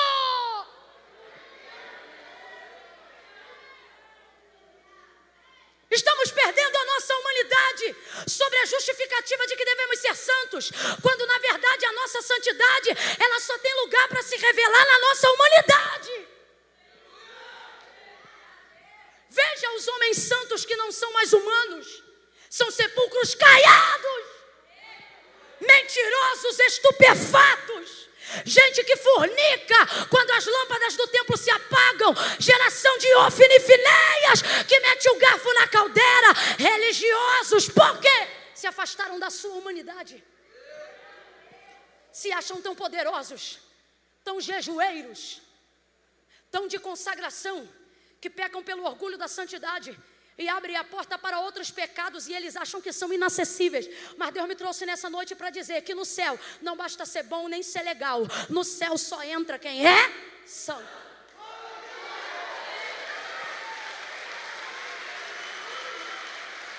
E quantas vezes, na tentativa de sermos inseridos em comunidades, no coração de pessoas, termos em nós a sensação de pertencimento, nos rebaixamos, nos colocamos em situações que não combinam com aquilo que Deus tem para a gente. Por quê? Porque tem uma galera aí que está mais preocupado em ser popular do que ser útil. Está mais preocupado em ser famoso do que ser funcional. Mas eu vou falar um trem rasgado aqui agora. Isso mesmo. E quem puder, coma. Quem não puder, coma menos. E quem não aguentar, feche a boca. Vai ser amargo ao ventre mas vai saciar sua alma, vai sarar sua vida, vai te preparar para o arrebatamento da igreja. Ouça isso aqui: Deus é bom, sim ou não? É maravilhoso, sim ou não? Misericordioso, sim ou não? Deus é tudo isso, e qualquer anjo que estivesse diante dele não erraria se o adorasse dizendo assim: Deus é maravilhoso, Deus é maravilhoso, e toda a terra está cheia das suas maravilhas. Não seria errado. Mas a adoração, para ser verdadeira, tem que ser espontânea. E o texto diz que os anjos adoram a Deus como ele deve ser adorado. Camila, então os anjos não são obrigados, não? Não. Se houvesse obrigatoriedade, Satanás não tinha dissuadido, eita, a terça parte dos anjos que estão no céu a irem para o inferno. E como é que ele conseguiu fazer isso? Porque lá em cima ninguém serve a Deus por obrigação. Então volte-se aqui para entender o princípio da espontaneidade na adoração. Tem um hino que revela com mais, de maneira mais é, é, é objetivo que eu estou tentando dizer. Eu não sei se é um hino ou é a parte de uma ministração que diz assim: olha, o que é que os anjos veem que os fazem se prostrar? O que é que os anjos que os fazem? Segura aí. Isaías viu, Ezequiel viu e João viu. Eles têm centenas, em outros tempos, milhares de anos em relação uns aos outros, mas todos os que viram, independente do tempo, ouviram a mesma canção. João disse: Eu ouvi uma canção, eu ouvia uma adoração, dependendo da versão, eu ouvia muitas vozes que diziam: Santo, Santo, Santo é o Senhor dos exércitos, e toda a terra está cheia da sua glória. Isaías diz: No ano em que morreu o rei Uzias, eu vi o céu abrir. Vi o Senhor assentado sobre um alto e sublime trono. E eu ouvi, pela força das vozes, os umbrais se mexendo pela voz do que clamava. E o que é que ele clamava? Ele clamava dizendo: Santo, Santo, Santo é o Senhor dos exércitos, e toda a terra está cheia da sua. É como se os anjos, no turno de adoração, dissessem assim: O que, é que nós vamos cantar hoje? E eles pensassem assim: Ah, Deus é tanta coisa boa, vamos cantar hoje que Ele é maravilhoso. E não estaria errado, mas o texto diz que diante do que eles veem. Sabe por quê, irmão? Maravilhoso alguém também é. Bom alguém também é. Mas Kadosh como Kadosh, só Kadosh é. Aí olha isso. Pensa que você é um anjo agora no céu. Não é isso que acontece, não, mas só para você entender. Lá não muda. Eles adoram continuamente. Mas vamos supor que fosse uma troca de turno, porque a gente quer adorar um pouquinho também. E a gente dissesse, ó, hoje quem vai adorar é a gente. Porque vocês estão cantando essa canção aí tem muito tempo. Todo dia vocês cantam santo, todo dia vocês cantam santo. Amanhã quem vai adorar é a gente. Tá bom então. Aí troca o turno, né? Imagina a cena. Aí vem eles dizendo: Ó, hoje nós vamos cantar can canção nova, nós vamos arrebentar aqui hoje no céu, hein? Hoje nós vamos cantar um negócio que os anjos nunca ouviram aqui. Hoje nós vamos falar da bondade de Deus. Hoje nós vamos falar da misericórdia de Deus. Aí parece que eu vejo alguém compondo o hino e o outro dizendo: Serafim, eita, que hoje vai ser fogo. Aí sobe, na hora que chega do turno, diante do que eles veem, não conseguem dizer outra coisa, senão. Aí alguém dizendo: E a canção antiga? Não dá. Tem que cantar essa. Porque não há santo como ele é. Aí ele, ele mesmo diz, pela boca de João: Sede santo como santo é o vosso Pai que está no céu. Disse o Senhor a Josué: Santifica-te, e amanhã farei maravilhas no meio de vós. As pessoas acham que precisam de tudo que é network, que precisa de tudo que é contato e métodos devocionais. E Deus está dizendo: se você for, isso vai ser o suficiente. Veja, veja, vou caminhar para concluir, veja isso. Não manifestou nenhuma obra, não desceu fogo do céu, ainda não havia profetizado que ela ia ter filho, não manifestou os dons, não manifestou o exercício profético, mas ela disse: Marido, Eu tenho visto que esse que sempre passa por nós é um homem. Vamos fazer para ele um quarto. Dois tempos. Primeiro, ela vê ele primeiro na rua, chama ele para comer. Ele resiste, mas entra. Depois ela não chama mais. Agora ele pode entrar sempre. Porque tem liberdade na casa, tem liberdade no relacionamento, tem liberdade na amizade. Depois de tanto entrar em casa, depois de tanto apertar a mão, depois de tanto dizer aonde está o banheiro, depois de tanto assentar-se à roda da mesa e de comer um punhadinho de sal, aí ela diz: Marido, estou vendo que ele é santo. Ela não olha ele na rua e diz: É santo, porque santidade não se afere de longe, de longe você admira. E tem gente que para manter a admiração, Deus tem que manter longe, porque se trouxer para perto, acaba a admiração na hora. Agora, depois de um tempo de convivência, ela diz: Marido, santo. Porque para saber o nível de santidade de alguém tem que ter convivência. Tem cara de que é, tem jeito de que é, mas só a convivência que diz se é ou se não é. Ela disse, marido ele é. Olha aqui, gente, o texto diz que ela é rica. Completa aí para a gente terminar junto. O texto diz que ela é. Se ela é rica, ela tem quarto sobrando na casa, sim ou não?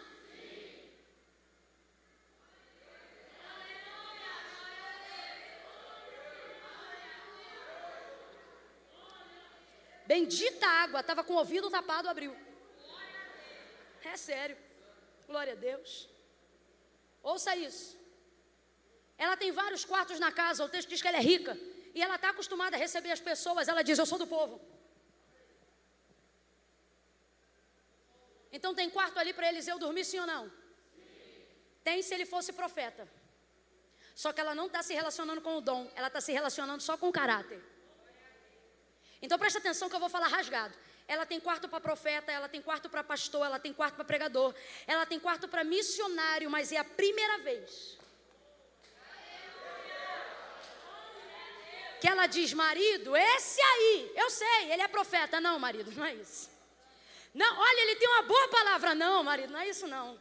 Não, olha só, ele é pastor de uma. Não, marido, marido, esse aí. Eu, marido, eu não vou dar testemunho do que ele faz, marido. Eu vou te dizer quem ele é, marido. Ele é. Nós vamos ter que construir um quarto. Por quê? E é aqui que eu te digo que santidade é o suficiente. Você vive por método de comparação, querendo chegar onde as pessoas querem chegar, querendo dormir onde elas dormem, querendo viver a vida que elas vivem porque tu não acredita que a santidade vai te dar o respaldo que você precisa. Mas Deus me trouxe nessa noite para te dizer: se tu te preocupares apenas em te santificares, tu não vai só entrar onde os outros entraram, eu vou preparar um lugar onde só você entra. Eu vou estabelecer um nível e um padrão que só você vai desfrutar. Isso fala que a santidade não me dá apenas um lugar, ela me dá o lugar que Deus tem para mim. Ela não consegue hospedar ele nos outros quartos. Ela não consegue consegue hospedar ele onde os outros dormem. Ela faz para ele um quarto. E na versão mais antiga vai dizer assim: obra de pedreiro. Sabe o que é isso? Ela vai trazer poeira, ela vai trazer pedreiro, vai ter quebra-quebra. Por quê? Porque aquilo que Eliseu carrega precisa ser personalizado. Você diz, Deus, parece que eu vejo todo mundo se dando bem e eu não estou me dando. E o Senhor está dizendo: você quer se dar bem igual todo mundo? Ou você quer ficar onde o lugar que eu tenho preparado para você? Porque é assim, teu quarto vai ser diferente, tua vida vai ser diferente, tua família vai ser diferente, vai tudo ser diferente. Deus está mandando eu dizer algo aqui, quem tem fé receba. Para de comparação, porque o que Deus tem para você é inédito, Eliseu. Aquilo que você vive diante de Deus vai preparar para você lugares, pessoas ambientes que as outras pessoas só ouvem dizer, mas você vai viver. Camille, como é que eu vou conseguir isso? Está provado no texto que ele não disse um assim, diz o Senhor, não fez um ripalabalá, não deu uma rodada. Rapaz, essa mulher me ensina tanta coisa, porque vamos falar a verdade: quem é que receberia Eliseu em casa sabendo quem ele é e deixaria ele embora todos os dias que quisesse? Sem dizer isso aqui, o Eliseu, ora por mim. Não, você ia conseguir? Eu confesso, eu acho que eu não ia conseguir, não. Sabendo quem ele é, se ele entrasse em casa, eu acho que antes de ir embora eu ia dizer, poxa, vaso. Pensou a gente aqui? Mas não, ela não se relaciona com o que ele faz. E isso enaltece quem ele. Vem, gente. Ela não se relaciona com aquilo que ele e isso acaba tornando sobressalente quem ele. Tem gente que só tem que fazer e só vive fazendo, porque se parar de fazer. Tem gente que tem que curar todo dia, profetizar todo dia. Eu conheço gente assim. Gente que diz assim, diz o Senhor, quando Deus não falou nada, porque tudo que ele tem é o que ele faz. Se ele parar de fazer o que faz, a gente descobre quem ele é. Aí tem que falar o que Deus não mandou, tem que rodar quando não está com vontade, tem que pular sem sentir. Porque se ele se destituir do que faz, só vai sobrar quem ele é. E se a gente vê quem ele é.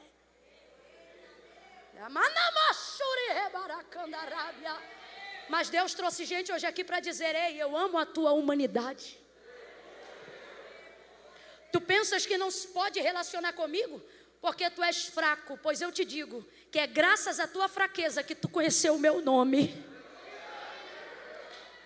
Então não se destitua das suas fraquezas. Não deixe de relacionar-se com Deus só porque algumas orações estão sendo ouvidas, mas não estão sendo atendidas. Porque até apóstolo Paulo teve orações que foram ouvidas, mas não foram atendidas. Por três vezes, em razão de um espinho na carne, ele dizia: Tira da minha carne. E o Senhor não dizia nada. Segunda vez, ele implorava e suplicava, isto falava da sua fraqueza, talvez de como ele apedrejou Estevão, talvez das dores que ele carregava de um passado de pecado. E ele dizia: Tira da minha carne. E Deus não lhe falava nada. Na terceira vez ele disse: Tira da minha carne. E a voz do Senhor se manifestou para tirar o espinho da carne? Não, para dizer: Paulo, a minha graça te basta. E o meu poder se aperfeiçoa aonde, gente? Aonde? Na sua fraqueza. Deus está dizendo: Eu ouço todas as suas orações, mas de pronto só estou atendendo algumas. Por quê? Não quero que você seja forte como eles, não quero que você seja profeta como eles, não quero que você seja pregador como eles. Guarde o que eu estou lhe dizendo, porque o que eu falo agora não pertence a um sermão, mas pertence a uma nação para um tempo. O que, Camila? A geração dos corruptos e os seus métodos acabou. E Deus Deus vai começar a levantar gente que tem vida santa, gente que não canta como muitos cantores, mas quando pega no microfone, traz o ambiente da glória de Deus, porque se santifica. Gente que não vai pregar com tanta eloquência, com tanto traquejo, com tanto vernáculo, mas quando pegar o microfone, Deus vai dizer ao ministério dos anjos: desce, por quê? Por causa de quem ele é. Vai lá!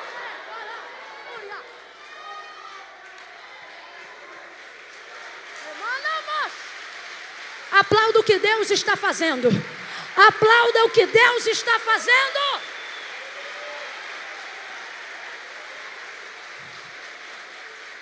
Aquilo que te humaniza, aquilo que te humaniza é o que te quebranta. Aquilo que te confronta é o que não deixa você perder a tua humildade. Paulo não terminou a sua vida dizendo: ganhei. Ele não terminou a sua vida dizendo venci. Poderia ter dito, Camila, poderia, mas é perigoso. Ele prefere terminar a sua carreira dizendo assim: combati. Tem gente aqui que está dizendo assim, Camila, eu não sei, eu vim aqui hoje para tomar uma decisão, porque ano que vem eu não vou mais frequentar a igreja. Só que Deus me trouxe hoje aqui para dizer: vai sim. Vai sim, porque seu estereótipo de santidade está na régua dos homens. E por isso você não consegue cumprir. Porque você acha que tem que fazer o que eles fazem. Você quer corresponder expectativas humanas, mas Deus me trouxe hoje aqui. E na primeira pessoa de Jesus Cristo, o Senhor, Ele está dizendo: Olha para mim. Não é para mim, Camila, não, é para Ele. Ele está dizendo: Olha para mim. As fraquezas que te envergonham são elas que te motivam a fazer campanhas. A carne que guerreia contra você é ela que faz o Espírito motivar você para dizer: jejue. A comunhão entre os santos não é para ter vida social. Isso você também consegue no baile, você consegue na quebrada, você consegue no morro. Eu sou do Rio de Janeiro, eu sei falar de comunhão, mas a casa de Deus, ela te dá coinonia. Alguém diz assim: só está indo lá porque é muito jovem, só foi para lá porque é um ajuntamento. Não, social você consegue até no bar. Você veio hoje aqui. E sabe por que essa igreja está cheia? Porque aqui se pratica a metodologia de santificação que Paulo disse. Qual? A rota de santidade? Não. Confesse suas fraquezas uns aos outros. Se você ficar olhando aqui em cima e pensar assim, Camila prega porque é santa, você vai errar. Mas você precisa entender que o que me habilita a estar aqui em cima não é o nível que eu me santifico, mas é o tanto que eu me arrependo.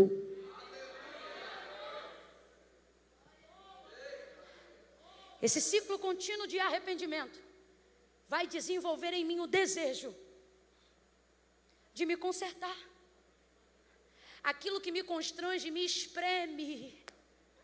Só que tem gente aqui que está sendo exprimido e está dizendo: Eu vou fugir.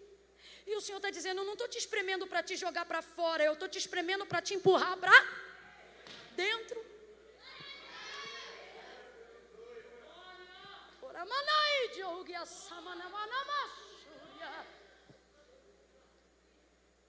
Veja, o texto diz que o quarto que ela vai fazer para ele é pequeno, mas o texto dá destaque a esse quarto diz que depois que ele está pronto, ela coloca uma mesa, uma cadeira e um candeeiro. E todas as vezes que ele vai para lá, ele se recolhe àquele quarto. E o ad, aquele é craseado. demonstrando que é um quarto separado, que é um quarto especial. O Ministério de Louvor pode subindo, vem Eliel, os meninos da banda. Que vontade de enfiar vocês na mala. Pois é, fazer o quê?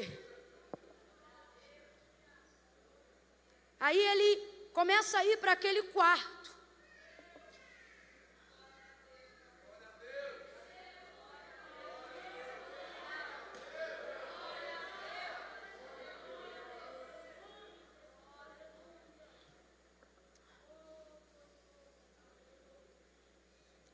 Veja isso. A partir de agora, não por ser profeta, mas por ser um homem santo, ele vai ter um quarto especial para ele. E no quarto dele só ele dorme. Na cama dele só ele deita. Um quarto. Só que eu preciso ser honesta. O texto diz assim: um quarto pequeno. Qual é o tamanho do quarto? Qual é o tamanho do quarto? Porque ele não vai morar lá. Ele só vai passar lá repousar. Na caminhada de uma vida santa, nem sempre você terá todo o regalo que gostaria. Mas isso não vai ser problema. Deus nos reuniu hoje aqui como um exército. Para dizer que Ele sempre vai colocar diante de você aquilo que te é suficiente mas você não vai olhar isso como se fosse pouco, você vai olhar isso como o bastante para não precisar fazer mais e nem menos. É aquela história, se melhorar, Deus vai te colocar em cenários assim. Aonde alguém vai dizer, você podia fazer mais. Onde alguém vai dizer, você podia fazer menos, e o Senhor vai dizer, você não precisa fazer nada. Porque você vai ser feliz aonde você está, com quem você está, com a vida que Deus separou para você viver. E as opiniões das pessoas não poderão mais roubar o teu contentamento. Por quê? Porque você não é mais discípulo da comparação. Você é um homem e uma mulher que se realiza no centro da vontade de Deus. Agora, olhe como isso é poderoso, gente. Não era o maior quarto da casa, Camila, não era o maior. Mas vou lhe afirmar: não era o maior, mas era o melhor. Por quê? Porque era o único quarto que ficava no alto. Complete aí para mim. Era o único quarto que ficava no Vida santa nem sempre vai te colocar páreo a páreo na horizontal mas vida santa sempre vai te aproximar da vertical. Camila, ainda não entendi. Nem sempre todas as portas da terra vão se abrir quando você se santificar, mas não tem problema. Os homens daqui só têm a chave das portas que eles constroem, mas na vertical ele tem a chave de Davi. Ele tem a chave para todas as portas. Deus está dizendo: não te preocupe em agradar todo mundo, te preocupe em estabelecer relacionamento na vertical. Por quê? Porque eu tenho as chaves chaves, eu tenho as portas e eu tenho as janelas dos céus abertas sobre ti. O quarto de Eliseu não era o maior, o maior mas eu afirmo, era o melhor. Porque era o único que tinha uma coisa que se paga caro, seja comprando ou morando de aluguel: visão privilegiada. Era o único. Os outros só conseguiam ver o que estava embaixo. Eliseu conseguia ver o que estava embaixo e o que estava. Santidade faz isso. Te habilita a ver de cima. Guarde o que eu estou lhe dizendo. À medida que os anos vão se apertando, vão tentar te dizer que santidade é obsoleto, mas Deus te trouxe hoje aqui para te dizer: santidade é o suficiente. E ela não será um fardo para você carregar, pelo contrário, ela vai ser a mochila que vai te ajudar a largar todos os outros que você não precisa levar. Um pequeno quarto, mas um quarto que estava no alto. Um pequeno quarto, mas um quarto que tinha visão privilegiada. Você sabia que o preço de cada hotel e de cada quarto não é regular a todos? Você sabe por que, que normalmente o que está no alto é mais caro? Não é porque tem mais espaço, existem coberturas que são pequenas é por causa da vista privilegiada. Deus está dizendo: entenda que nem sempre santidade vai te colocar num lugar maior. É estreito, sim. Mas certamente ela vai te colocar num lugar melhor. Fica de pé em nome de Jesus.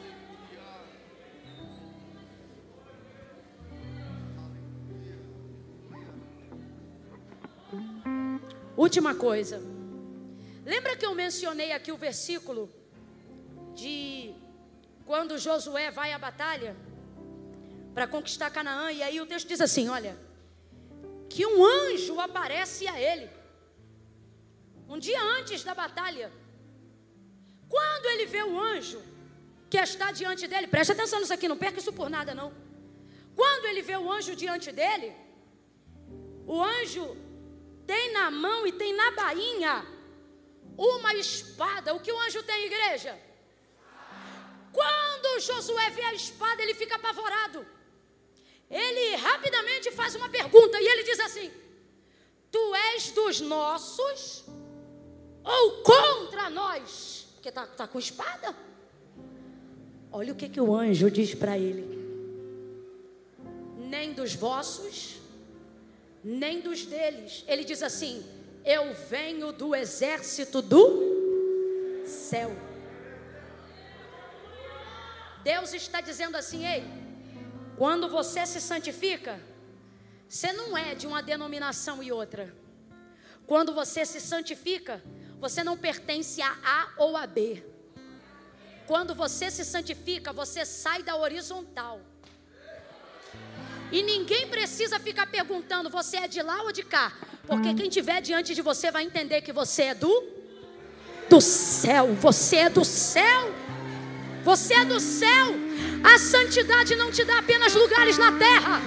A santidade não te dá apenas conexões com pessoas certas. A santidade te respalda para entrar no céu. Eu ministro sobre a tua vida a alegria do céu. Você ficará feliz em saber que tem o céu. Alegria da salvação. A alegria da salvação. O maior gozo a maior alegria que você vai ter na tua alma hoje.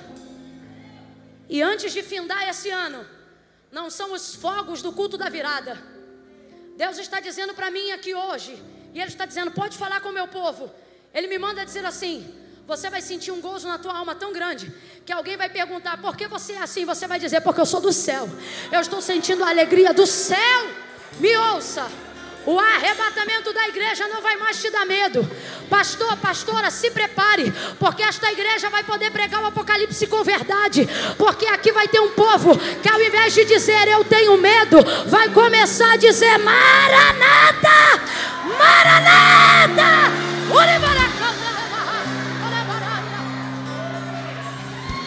Sabe por quê? Porque a santidade não vai mais ser um demônio religioso. Sabe por quê? porque a santidade não vai ser mais um gigante inalcançável.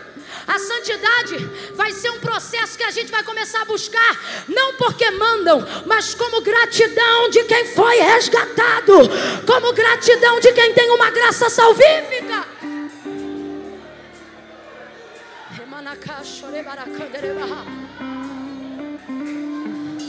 Quer ver Deus feliz?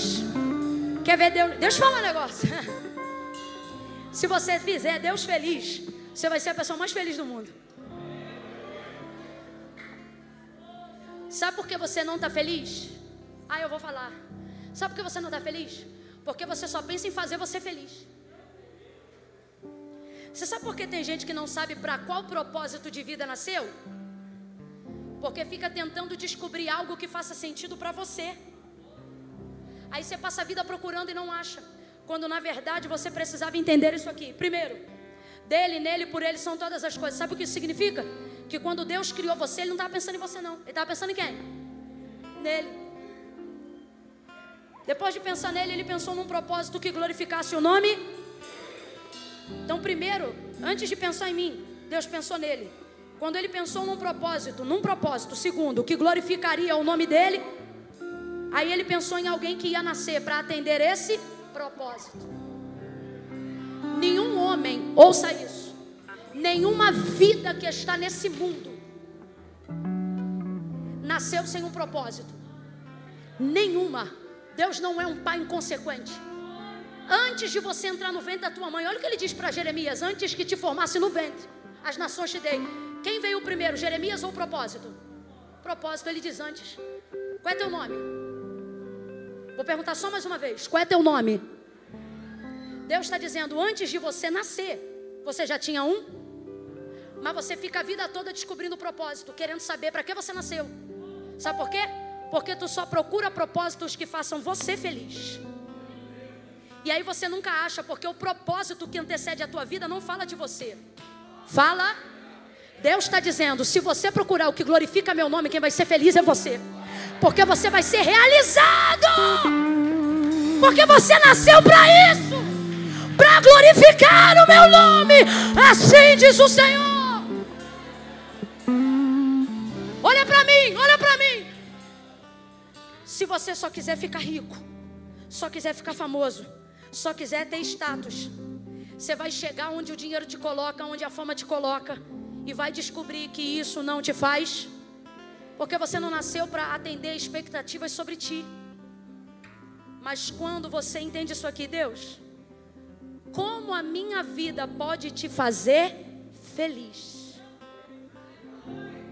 É a mesma coisa de você dizer assim: revela para mim o propósito pelo qual o Senhor me fez nascer. Aí quando você acha aquilo que glorifica o nome de Deus, a glória é de Deus, mas a alegria é toda sua. Porque, rapaz, quando você descobre o propósito, você faz isso aqui no bolso, não sai nada.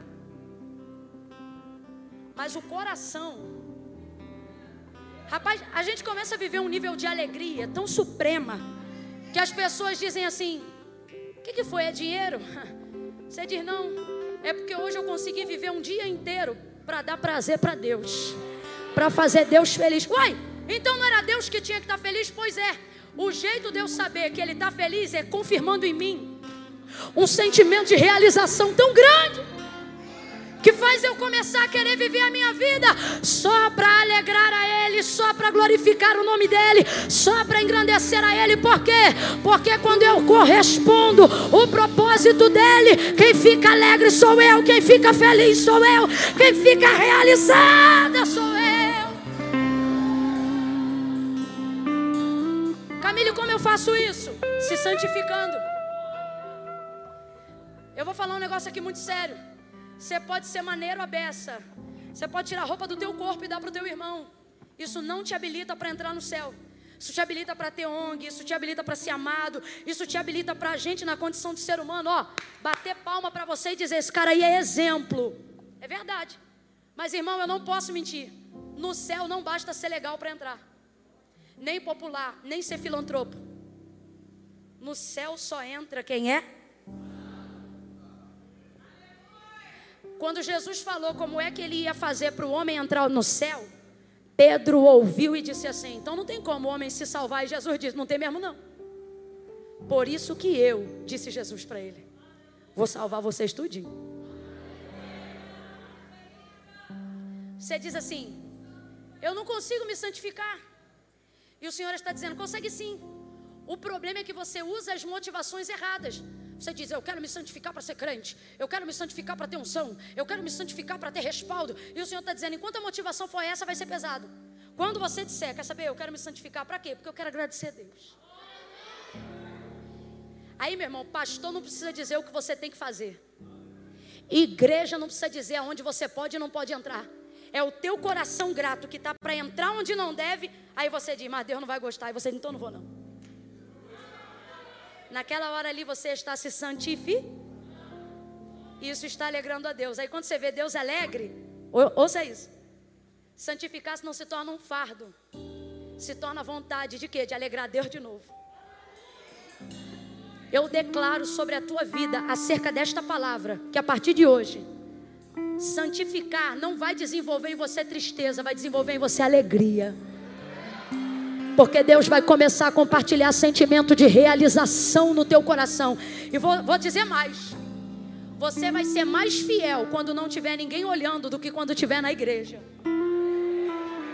Porque você vai começar a ver que não é o que eu penso de você, mas é como Deus lida com você e com aquilo que você faz. Eu quero orar por você agora.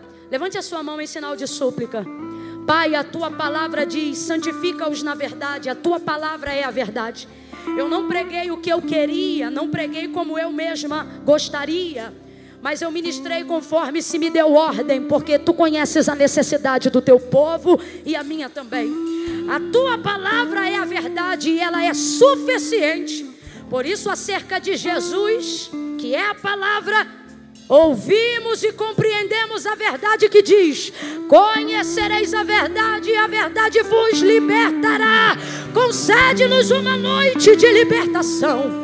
Uma noite onde venhamos nos esvaziar da religiosidade, aonde venhamos nos esvaziar de métodos ritualísticos que estão distantes da intenção da pureza e da verdade, que não é apenas ser santo, mas é ser santo para te agradar, ser santo para te retribuir, ser santo para te agradecer. Manifesta essa verdade em nós, Espírito Santo. Convence-nos de dentro para fora e glorifica o teu nome. Glorifica o teu nome. O teu nome. Glorifica o teu nome na vida de cada um dos teus servos e servas. Pessoas que entraram aqui, Deus, e pensavam que seriam destruídas pela força do seu pecado, mas maior é aquele que está conosco do que aquele que é contra nós. Por isso eu te peço, coloca dentro dela, coloca dentro dele o desejo de se santificar ela não vai mais se entregar àquele homem, aquele homem que não é dela, e não é porque ela não tem vontade, é porque a vontade de te agradar é maior do que a vontade de fazer sexo com ele. Liberta ela nesta noite.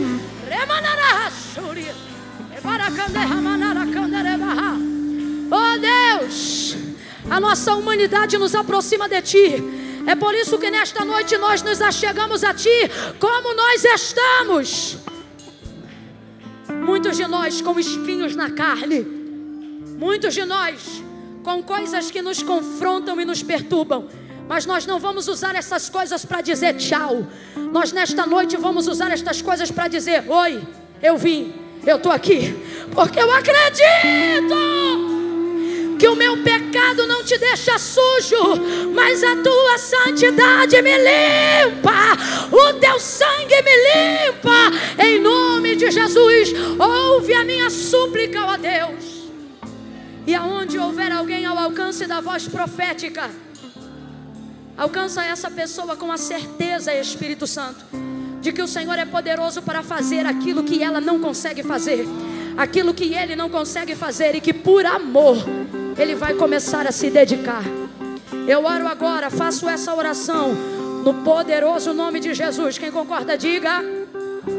Segura dois minutos aí em pé. O ministério de louvor já já vai adorar. Eu vou contar de um a três. E quando eu disser três, eles vão poder adorar ao Senhor. Mas eu quero pedir só uma gentileza. Eu sei que é costume da organização dos obreiros estarem posicionados logisticamente onde eles estão. Mas como está muito cheio, eu preciso dos corredores completamente aliviados agora. Então eu vou pedir os obreiros ou para se posicionarem no altar ou para ficarem nas laterais da igreja. Só hoje, toda regra tem uma exceção, só hoje. É para um bem comum. Isso. Quem está na cadeira e está próximo do corredor, junta mais para o meio. Tenta liberar mais o corredor. Eu vou contar de um a três. Quando eu disser três, vai sair do lugar. E se tiver na galeria, Camila, vai descer e vai vir aqui no altar. Ai, Camila, mas é meio longe. Longe é o céu sem Jesus. Aqui é pertinho. Quando eu disser três, vai sair do lugar e vai vir ao altar de Deus. As pessoas que têm vontade de santificar, ouça até o final. Que têm vontade de entregar a vida para Jesus. Mas quando olham para o tamanho da lama, para o tamanho do pecado, dizem: Eu acho que não é para mim, não, não vou conseguir, não. O Senhor está dizendo: Essa lama não te distancia de mim, ela só te revela onde está o tanque. Onde você tem que lavar, onde você tem que consertar. Eu vou contar de um a três. Camila, é apelo? Hoje não tem apelo, hoje é convite. Ah, Camila, mas e o apelo? Eu estou apelando a uma hora e quarenta minutos. Agora é convite, vai ser um, dois, três. Quem crê vai tirar o pé do chão e vai vir. Agora olha quem vai vir. Quem vem à igreja conhece ao Senhor, mas nunca veio fazer uma aliança com Deus. Nunca fez uma confissão pública de fé. Camila, quando eu for aí na frente, eu tenho que falar o quê? Nada. É por isso que eu só chamo gente nessa condição. Por quê? Porque quando você chegar aqui, a tua chegada aqui é, já é a sua confissão pública de fé. Então não vai precisar falar nada, Camila, não. É por isso que não pode vir quem é crente de uma igreja aqui próxima, mas quer vir aqui na frente receber oração. Ah, Camila, eu sou de uma igreja aqui perto, estou sentindo de Deus de orar. Ora aí na tua cadeira. Fica aí. Não vem que eu não estou te chamando. Não, mas que eu estou sentindo, sente aí. No altar só vai vir quem sabe. Camila, estou afastado. Estou afastada. Camila, estou desviado, estou desviada. Você que diz desviado, eu não digo desviado. Porque desviado não frequenta culto. Desviado é opositor do caminho. Que raio de desviado é você que em plena terça-feira à noite está na casa de Deus? Tu não é desviado, tu é crente e tem saudade. Tu é a. Camila, mas como é que como é que é crente se eu estou aí todo todo enrolado? É crente. Porque para ser crente basta reconhecer Cristo como Senhor e eu sei que tu reconhece. Ah, Camila, se você já sabe que eu reconheço, eu vou ficar aqui no meu lugar porque Deus sabe. Ele também sabe, mas não concorda. Porque não foi Camila, nem igreja, nem religião. Foi Jesus que disse assim: Aquele que me confessar diante dos homens, eu também o confessarei diante do meu Pai que está no céu. Ouça isso. A maioria das pessoas que ama ao Senhor não confessam a Ele como Salvador não é porque não tem fé, não é porque não amam, é porque sentem vergonha. Por isso Jesus disse: Mas aquele que se envergonhar, por quê? Porque o problema não é fé, fé tem, tanto tem que estar aqui hoje. Não, eu não sou crente, não, eu só venho porque eu gosto. Tu é crente, tu conhece o nome de um monte de santo, na hora que a coisa aperta, tu chama o nome de um só. Tu é crente. Aí vai me dizer agora que não é? É sim. Mas Camila, dá para ser crente e não ser salvo? Dá. Dá. Agora, nem todo crente é salvo, mas com certeza todo salvo é crente. E Jesus está dizendo: Ei, tu é crente, tu só precisa ser salvo. Não, Camila, depois que eu resolver minha vida, eu vou. Por isso que tu não resolve. Porque Jesus não disse resolve e vem. Ele disse: Vinde a mim. Todos vós que estáis. Não, Camila, eu tenho uma situação tico-tico no fubá. Vem você, o tico-tico e o fubá. Não, Camila, eu estou no rolo. Vem você, o rolo, traz a pipa, a rabiola. Não, Camila, minha parada é mais grave. Eu estou com um bagulho aqui, ó, 12 gramas. Vou repartir quatro com um, seis com outro. E inclusive está aqui meu cliente. Eu combinei com ele aqui. Vem você, tuas 12 gramas. Se o fornecedor tiver aí, pergunta se ele quer vir também. Porque Jesus não disse resolve e vem. Ele disse: Vem. Sabe como é que eu vim? Bermudinha do piu-piu, barriga de fora, camisete do piu-piu, porque eu gostava de tudo do piu-piu, e o tênis do baile, porque o culto era no domingo e sábado era o baile, e o baile ficava no caminho da igreja. Então tinha vezes que eu saía do baile e ia direto para, e tinha dia que eu saía da igreja e ia direto pro, e eu dizia: Isso não é para mim, não, porque eu não consigo, eu não consigo sair do baile. E eu ficava malzona. Mas um dia o pastor disse assim: Disse Jesus: Vinde a mim todos vós que estáis. Eu sempre fui dedicada no português. E aí eu sabia que está era advérbio de tempo. Ou seja, tudo que está significa que não é. É advérbio de tempo, então é passageiro. Se está, é apenas um estado. Você diz assim: depois que eu mudar, eu vou. Jesus está dizendo, por isso que tu não muda. Mas se você vir a despeito de como você está, eu vou revelar quem você é. E eu sei quem você é a despeito de como você? Quando eu ouvi aquilo, eu falei: então não interessa como é que eu estou, ele sabe quem eu? Saí do lugar e vim. Chorei a beça. Passou muita água debaixo da ponte, mas nunca mais a minha vida foi a mesma. Porque não resolve tudo hoje, aqui e agora, mas começa a resolver a partir de hoje, aqui e agora. Então presta atenção que não vai ser apelo, vai ser convite. Vou contar um, dois, três. No três, o Ministério de Louvor vai liberar uma canção. Se você está aqui, sabe que é você. Camila, eu estou afastada, estou errado. Camila, eu não estou no rolo. Eu estou fora da vontade de Deus, mas hoje eu quero consertar. Ah, mas e o que ficou lá fora? Primeiro aqui dentro. Aí você vai ter possibilidade de consertar lá fora. Agora, se achar que vai consertar lá para vir aqui, não vai conseguir. Mas hoje ele te diz: Eu sou o caminho, a verdade e a vida. Camila, eu ouvi dizer que a porta é estreita, é verdade? É verdade, igreja? É ou não é? Só que a gente só vive falando que a porta é estreita. Está na hora da gente falar o principal. Qual? É estreita, mas sabe qual é o melhor? Está aberta. Está aberta. Passa por ela hoje. Eu conto um. Quem já passou por esse momento e sabe como é difícil chegar aqui? Levanta uma mão para o céu e começa a orar por alguém agora. Comece a dizer, Jesus, se tem alguém hoje aqui que precisa lá no altar hoje, fazer uma aliança contigo. Ajuda ele a tirar o pé do chão e vir. Eu conto dois. Não finge que está orando, não, porque hoje é noite de salvação. Dois e meio. Camila, sou eu. Deus falou, foi comigo. Eu sei que sou eu. Eu sou amado de Deus. Deus sabe que sou eu e Ele está me chamando. Eu sei que sou eu. Ai, mas é que eu queria chorar, ou queria sentir um arrepio. Não precisa sentir arrepio, não. Vida com Jesus não é sentimento, é decisão. Primeiro você decide, depois você sente. 2 e 45. Camila, eu sei que sou eu. É você? 3. Tira o pé do chão agora e vem para o altar que eu quero orar por você. Se tem alguém aqui que sabe que é, vem. Camila, sou eu. Eu sei que sou eu. Vem. Vem. Se está na galeria, pede licença e desce. Vem. Vem como está, vem. Vem, vem apaixonado por Ele. Venha em mente, lembrando só de como Ele te ama. Vem para Jesus. Vem tomar uma decisão hoje.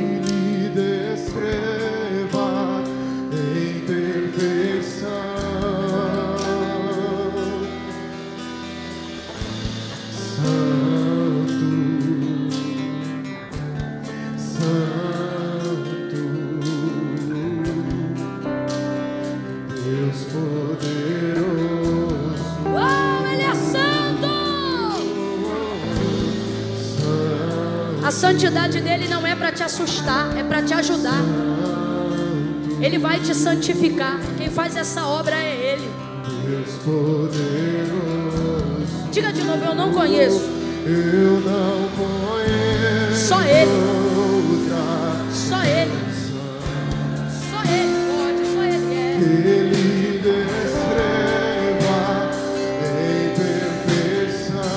Entrega o teu caminho ao Senhor, confia nele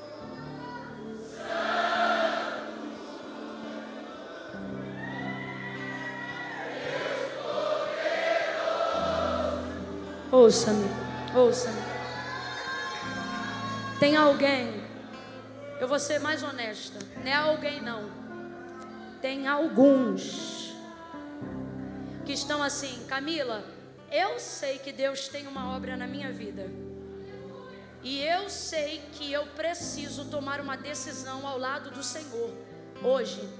Tem duas pessoas aqui que estão nessa condição. Uma delas diz assim: Eu não faço uma aliança com o Senhor hoje, porque eu sei que no dia que eu entregar minha vida para Jesus, Ele vai me recolher. Eu vou morrer. Olha para mim. Isso não é uma verdade, isso é um sofisma. O diabo te ameaça. Porém, todavia, pare para pensar. Para morrer, basta estar. E uma vez que eu estou viva e posso morrer a qualquer momento, o pior não é descobrir que posso morrer, o pior é descobrir que posso morrer e ir para o inferno. Então a primeira coisa que você tem que colocar na sua cabeça não é sobre ter medo do que vai te acontecer hoje, mas do que pode te acontecer eternamente. A coisa é tão séria que Deus está falando comigo que a pessoa está aqui dentro e está dizendo assim: Mas se eu, eu já tenho aqui na minha cabeça, eu vou me arrepender na hora. Deus está dizendo: Por que tu estás deixando para o último dia da tua vida a alegria que tu podes viver toda a tua vida? É mentira do diabo. E a segunda classe de pessoas que está aqui hoje é uma classe de pessoas que diz assim: Camila, eu sei que sou eu, mas eu não vou aí na frente não, porque já está no final, está acabando. Deixa para outro dia. E Deus está dizendo: não vou deixar para outro dia. Vou lhe dizer por quê. Eu não insisto isso aqui agora por mim. E vou ser muito honesta. Sabe por quê, irmãos? Por bondade e graça do eterno, eu já estou salva. Também não faço isso pela igreja, porque esse povo que está aqui intercedendo por você também está salvo. E você mais além, vou mais além. Também não faço isso por eles e elas que estão aqui na frente. Sabe por quê que não? Porque se Jesus vier arrebatar a sua igreja agora e esse microfone cair no chão, eles sobem junto com a gente. Mas antes da oração, antes da oração, porque só deles terem vindo aqui, a confissão pública de fé deles já está feita. Camila, então você está insistindo por quê? Não sou eu não, porque eu estou cansada beça. Eu estou com três horas de sono por noite. O único dia que eu consegui dormir direito essa semana foi agora cedo que eu cheguei aqui em Goiânia. Então sabe qual é a minha vontade? Entregar o microfone, ó.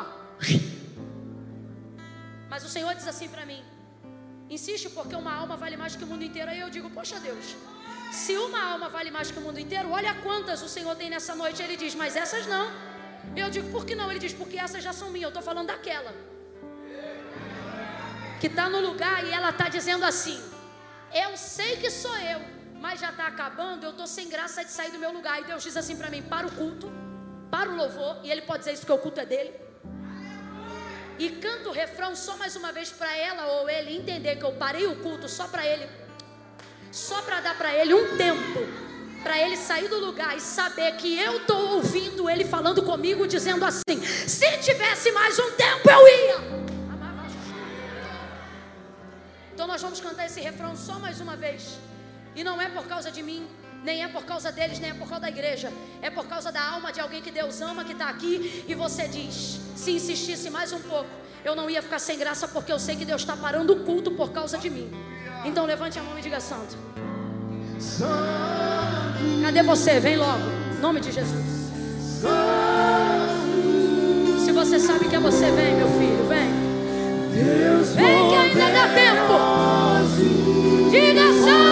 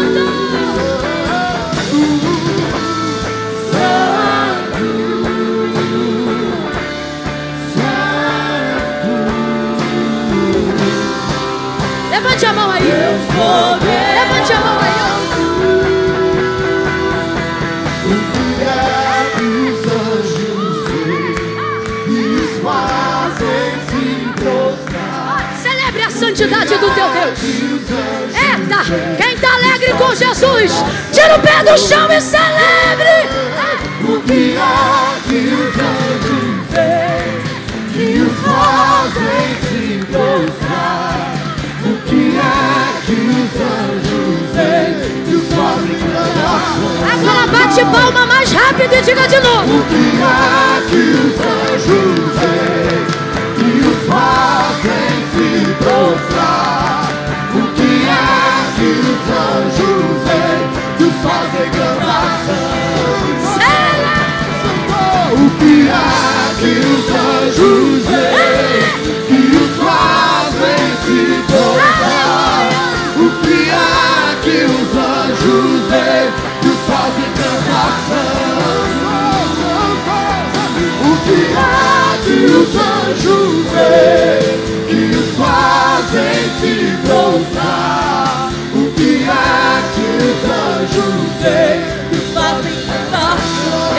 Estenda a tua mão em direção ao altar de Deus agora.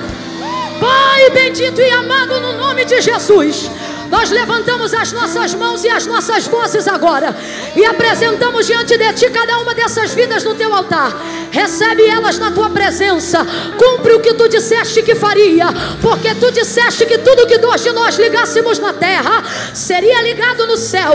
Nós ligamos o perdão dos seus pecados, nós ligamos a salvação das suas almas, nós ligamos um novo ciclo de libertação, de conquista, de fé. Oh, em nome de Jesus, nós estendemos as nossas mãos e nesta noite te glorificamos e te pedimos, recebe-os diante da tua presença. Ah, joga por terra todo ciclo, todo pacto, tudo aquilo que dava legalidade ao império das trevas e que a partir desta noite, a partir de agora, eu disse a partir de agora, a partir de agora, eles são propriedade peculiar do Senhor. Escreve o nome deles no livro da vida e dá alegria, alegria, alegria, alegria, alegria, alegria, alegria, alegria, alegria, alegria, alegria, alegria da salvação. No nome de Jesus, como igreja nós levantamos as nossas mãos e te celebramos, porque nesta noite salvação e glória chegaram a esta casa. Em nome de Jesus, quem concorda diga. Aplauda o Senhor por essas vidas. O que é que os anjos veem, os Deus abençoe. O que que os anjos veem, que os fazem cantar? O que que os anjos veem, que fazem se prostrar?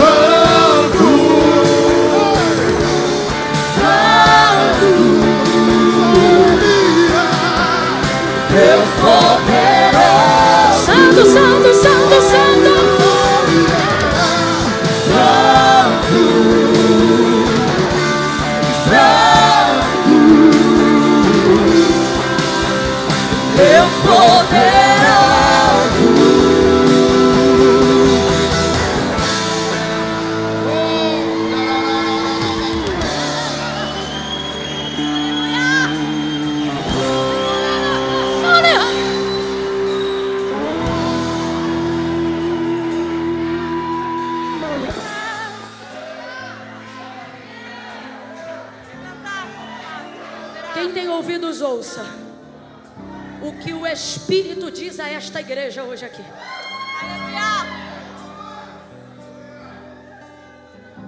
Aonde vocês andarem, aonde vocês entrarem.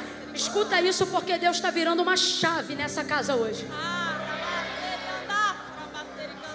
Não vão dizer, ali vai um louco.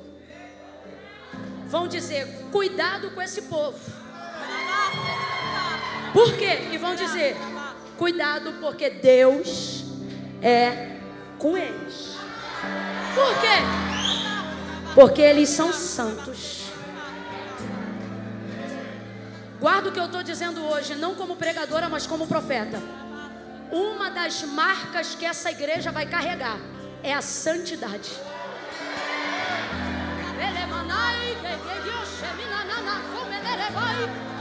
Deus diz para mim, pastor Roberto, a santidade atrai a glória. Deus só manifesta a sua glória onde há santidade. O que Deus vai fazer aqui, através da vossa vida santa, é tão sério, escuta isso que enquanto o ministério de louvor nos cultos estiverem adorando, vocês não vão precisar impor a mão para dizer levanta paralítico, o paralítico vai levantar sozinho, porque Deus vai manifestar a glória dele neste lugar. Deus está me mandando dizer isso aqui. Ele está dizendo assim: Olha, assim diz o Senhor: surdos ouvirão sem que haja imposição de mãos neste lugar, porque a glória a glória de Deus será tão palpável, tão palpável, que ela se manifestará. Se preparem, vocês vão ouvir testemunhos e testemunhos de gente dizendo assim: Eu estava passando aqui na porta, mas eu fui atraído.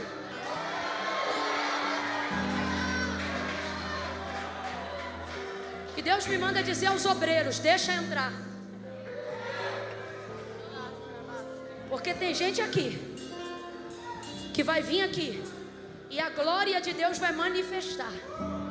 Eu vou falar do jeito que Deus está mandando para quando acontecer vocês lembrarem.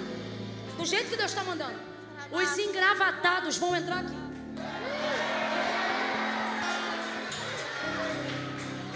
E eles vão vir para ver e vão afrouxar.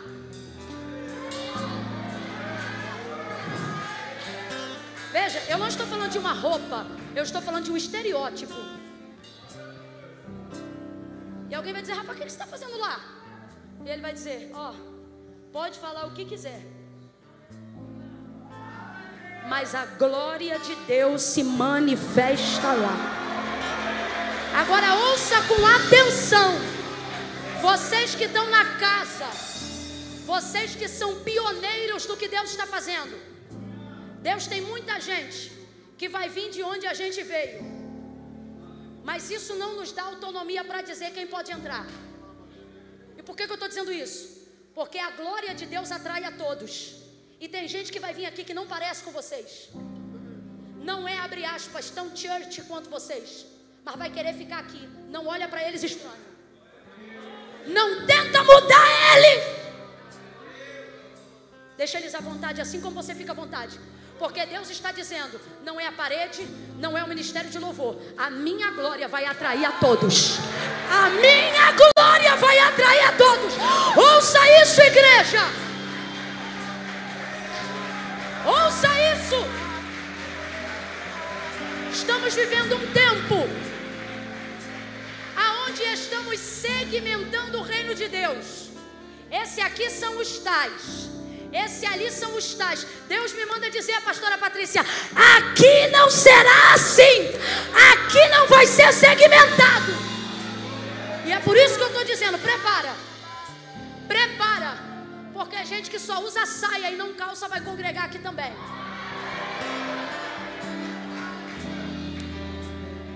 Gente que só cultua de gravata vai ser crente nessa igreja também. E Deus está me usando hoje aqui para dizer: eu não quero ninguém olhando esquisito. Porque aqui eu vou manifestar a minha glória. Uh!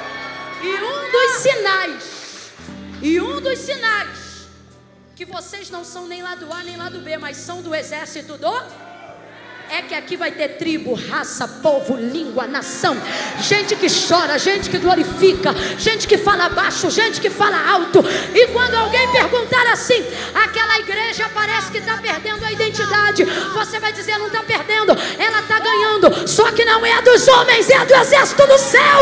Ali vai ter raça, vai ter tribo, vai ter língua, vai ter cor, vai ter a multiplicação dos habitantes do reino de Deus. Deus nunca me mandou falar em lugar nenhum que eu estou falando hoje aqui. Eu nunca preguei o que eu estou dizendo aqui agora. Mas Deus está me dizendo isso aqui. Nem lado A, nem lado B. Aqui a glória de Deus vai atrair a todos. Completa que eu quero ver se você me ouviu. A glória de Deus vai atrair a A glória de Deus vai atrair a Vai parar essa palhaçada, escuta. Que palhaçada, Camila, eu vou falar desse jeito que é a linguagem que a gente entende.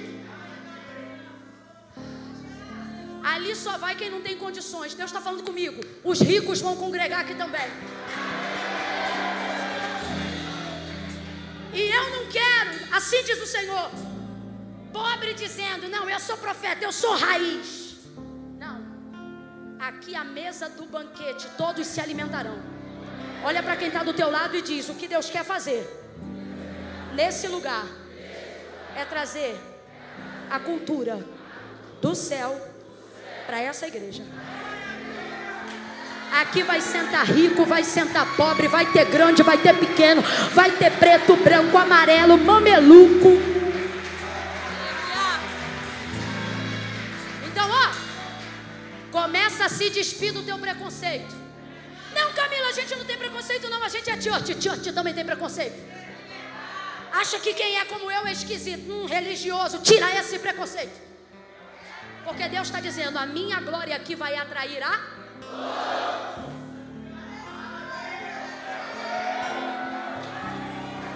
é muito sério o que Deus vai fazer aqui. Prepara as estacas. Deus vai mandar tecido. E Ele vai ampliar o lugar da vossa habitação. Porque a glória de Deus neste lugar vai atrair a todos. Pastora, com todo respeito, Tu dizes 10%, mas se tu tiveres fé, ouça o que eu lhe digo. Deus diz assim: a minha glória nesse lugar vai atrair.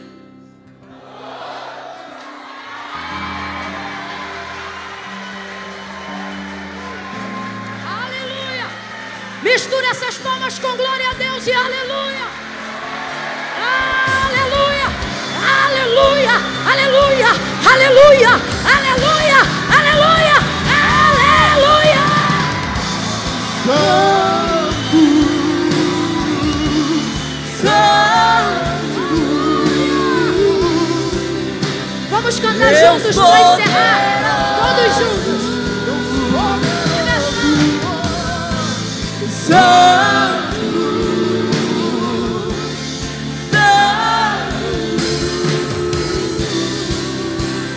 Deus poderoso.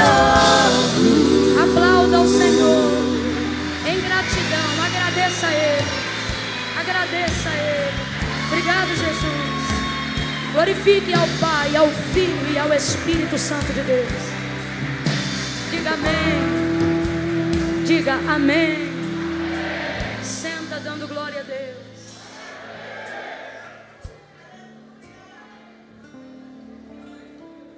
Pastor, pastora, quem encerra, não sei se é os dois, pode vir subindo aqui.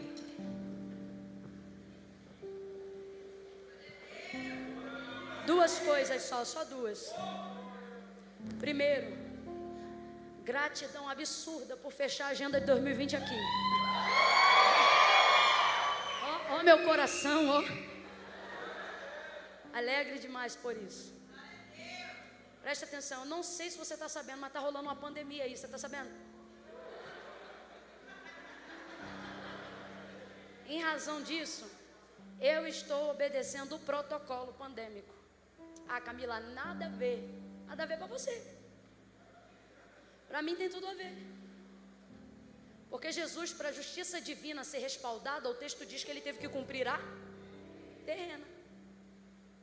Tudo que quiser que os, os homens façam, fazei vós também o primeiro. Eu estou aí em tudo que é aeroporto todo dia. Ah, Camila, mas não tem problema não, eu já peguei, mas eu não peguei. E não quero pegar. Em razão disso, eu quero pedir perdão a vocês. Por quê? Porque a gente não vai poder estender comunhão, como é uma coisa que eu gosto de fazer quando o culto acaba. Normalmente eu sou uma das primeiras pessoas a chegar e uma das últimas a saírem. Normalmente. Quem me acompanha há algum tempo sabe que é verdade o que eu estou dizendo. Mas nessa situação, eu estou agindo com a prudência que Jesus mandou a gente ter. Mas também com a humildade que ele disse. Então por isso eu estou pedindo perdão. Por quê? Porque eu não vou poder dar beijo, abraço e aquele sovaco molhado em cima do ombro. Que é o que me sobra depois que o culto acaba. E ainda tem crente que diz assim: Não, Camila, eu não ligo, não, é unção. Eu digo: Não é, não, é suor e fede. Então hoje não vai dar. Vai ver você não liga para isso. Vai ver você diz: Ô Camila, eu vim aqui para glorificar Jesus, eu nem sabia que era você. Mas talvez tem gente aqui que já armou a selfie e disse: Agora. E eu agradeço o carinho. Para mim, isso é cumprimento de promessa diante de Deus. Eu não vejo isso como julgo, nem como idolatria, porque a gente consegue separar uma coisa da outra. Para mim, é carinho. E é um amor que a gente tem só quando Deus coloca no coração da gente. Porque como é que você ama alguém que você não conhece? Deus, não é? Então eu gosto de honrar isso, porque a única moeda que paga a honra é a honra. Então, como eu não posso honrar vocês à altura hoje, eu prefiro pegar o microfone e falar rasgado o que é. Por quê? Para ninguém pensar que é nenhuma outra coisa senão somente o que eu estou dizendo. Entendeu? Ah, você viu uma benção, mas você viu como é que foi embora? Entrou igual uma mula, saiu igual um cavalo, não falou com ninguém, uma besta. Não, para mim ministério é antes, durante e principalmente. Mas quando dá, e hoje não dá em razão do que eu estou falando. Por quê? Você bota lá sua foto comigo, ninguém fala nada no teu Instagram, mas se eles veem a minha cara lá, irmão, o pau vem descendo embaixo, sem noção, pererê, para. E errado não está. Não leva mal, errado não está. Porque vai ver, você está guardado, tua casa está guardado, mas eu vi gente em sete dias olhando e está bem, em sete dias descendo a sepultura. E por causa dessa praga que a gente tem que orar. Então, às vezes, até a ética, né? Uma coisa e outra a gente precisa para respaldar aí tudo isso que a gente diz que crê. Não é se revelando, se revoltando, mas é submetendo. A Bíblia diz: levantando-se contra ti o espírito do governador, não saia do teu lugar. Sabe o que ele está dizendo? Submeta-se. Então a gente, por isso eu estou tendo que fazer isso. Vocês me perdoam em nome de Jesus? Vocês me liberam na paz em nome de Jesus? Então não finge que a gente não teve essa conversa. Quando o culto acabar, é beijinho de longe, é tchau. Ó. Ai, Camila, vem aqui no canto e quer me catar pro canto, não me leva pro canto que eu não sou bandido. Não me bota no vento com os outros irmãos. Nós vamos entrar e sair do mesmo jeito, na benção, tranquilão, tomando café, conversando, mandando beijo, abraço. Ai, Camila, mas só eu. Por que só você? Como é que eu vou ficar diante do restante? Quer me botar no vento? Você está me perdoando em nome de Jesus?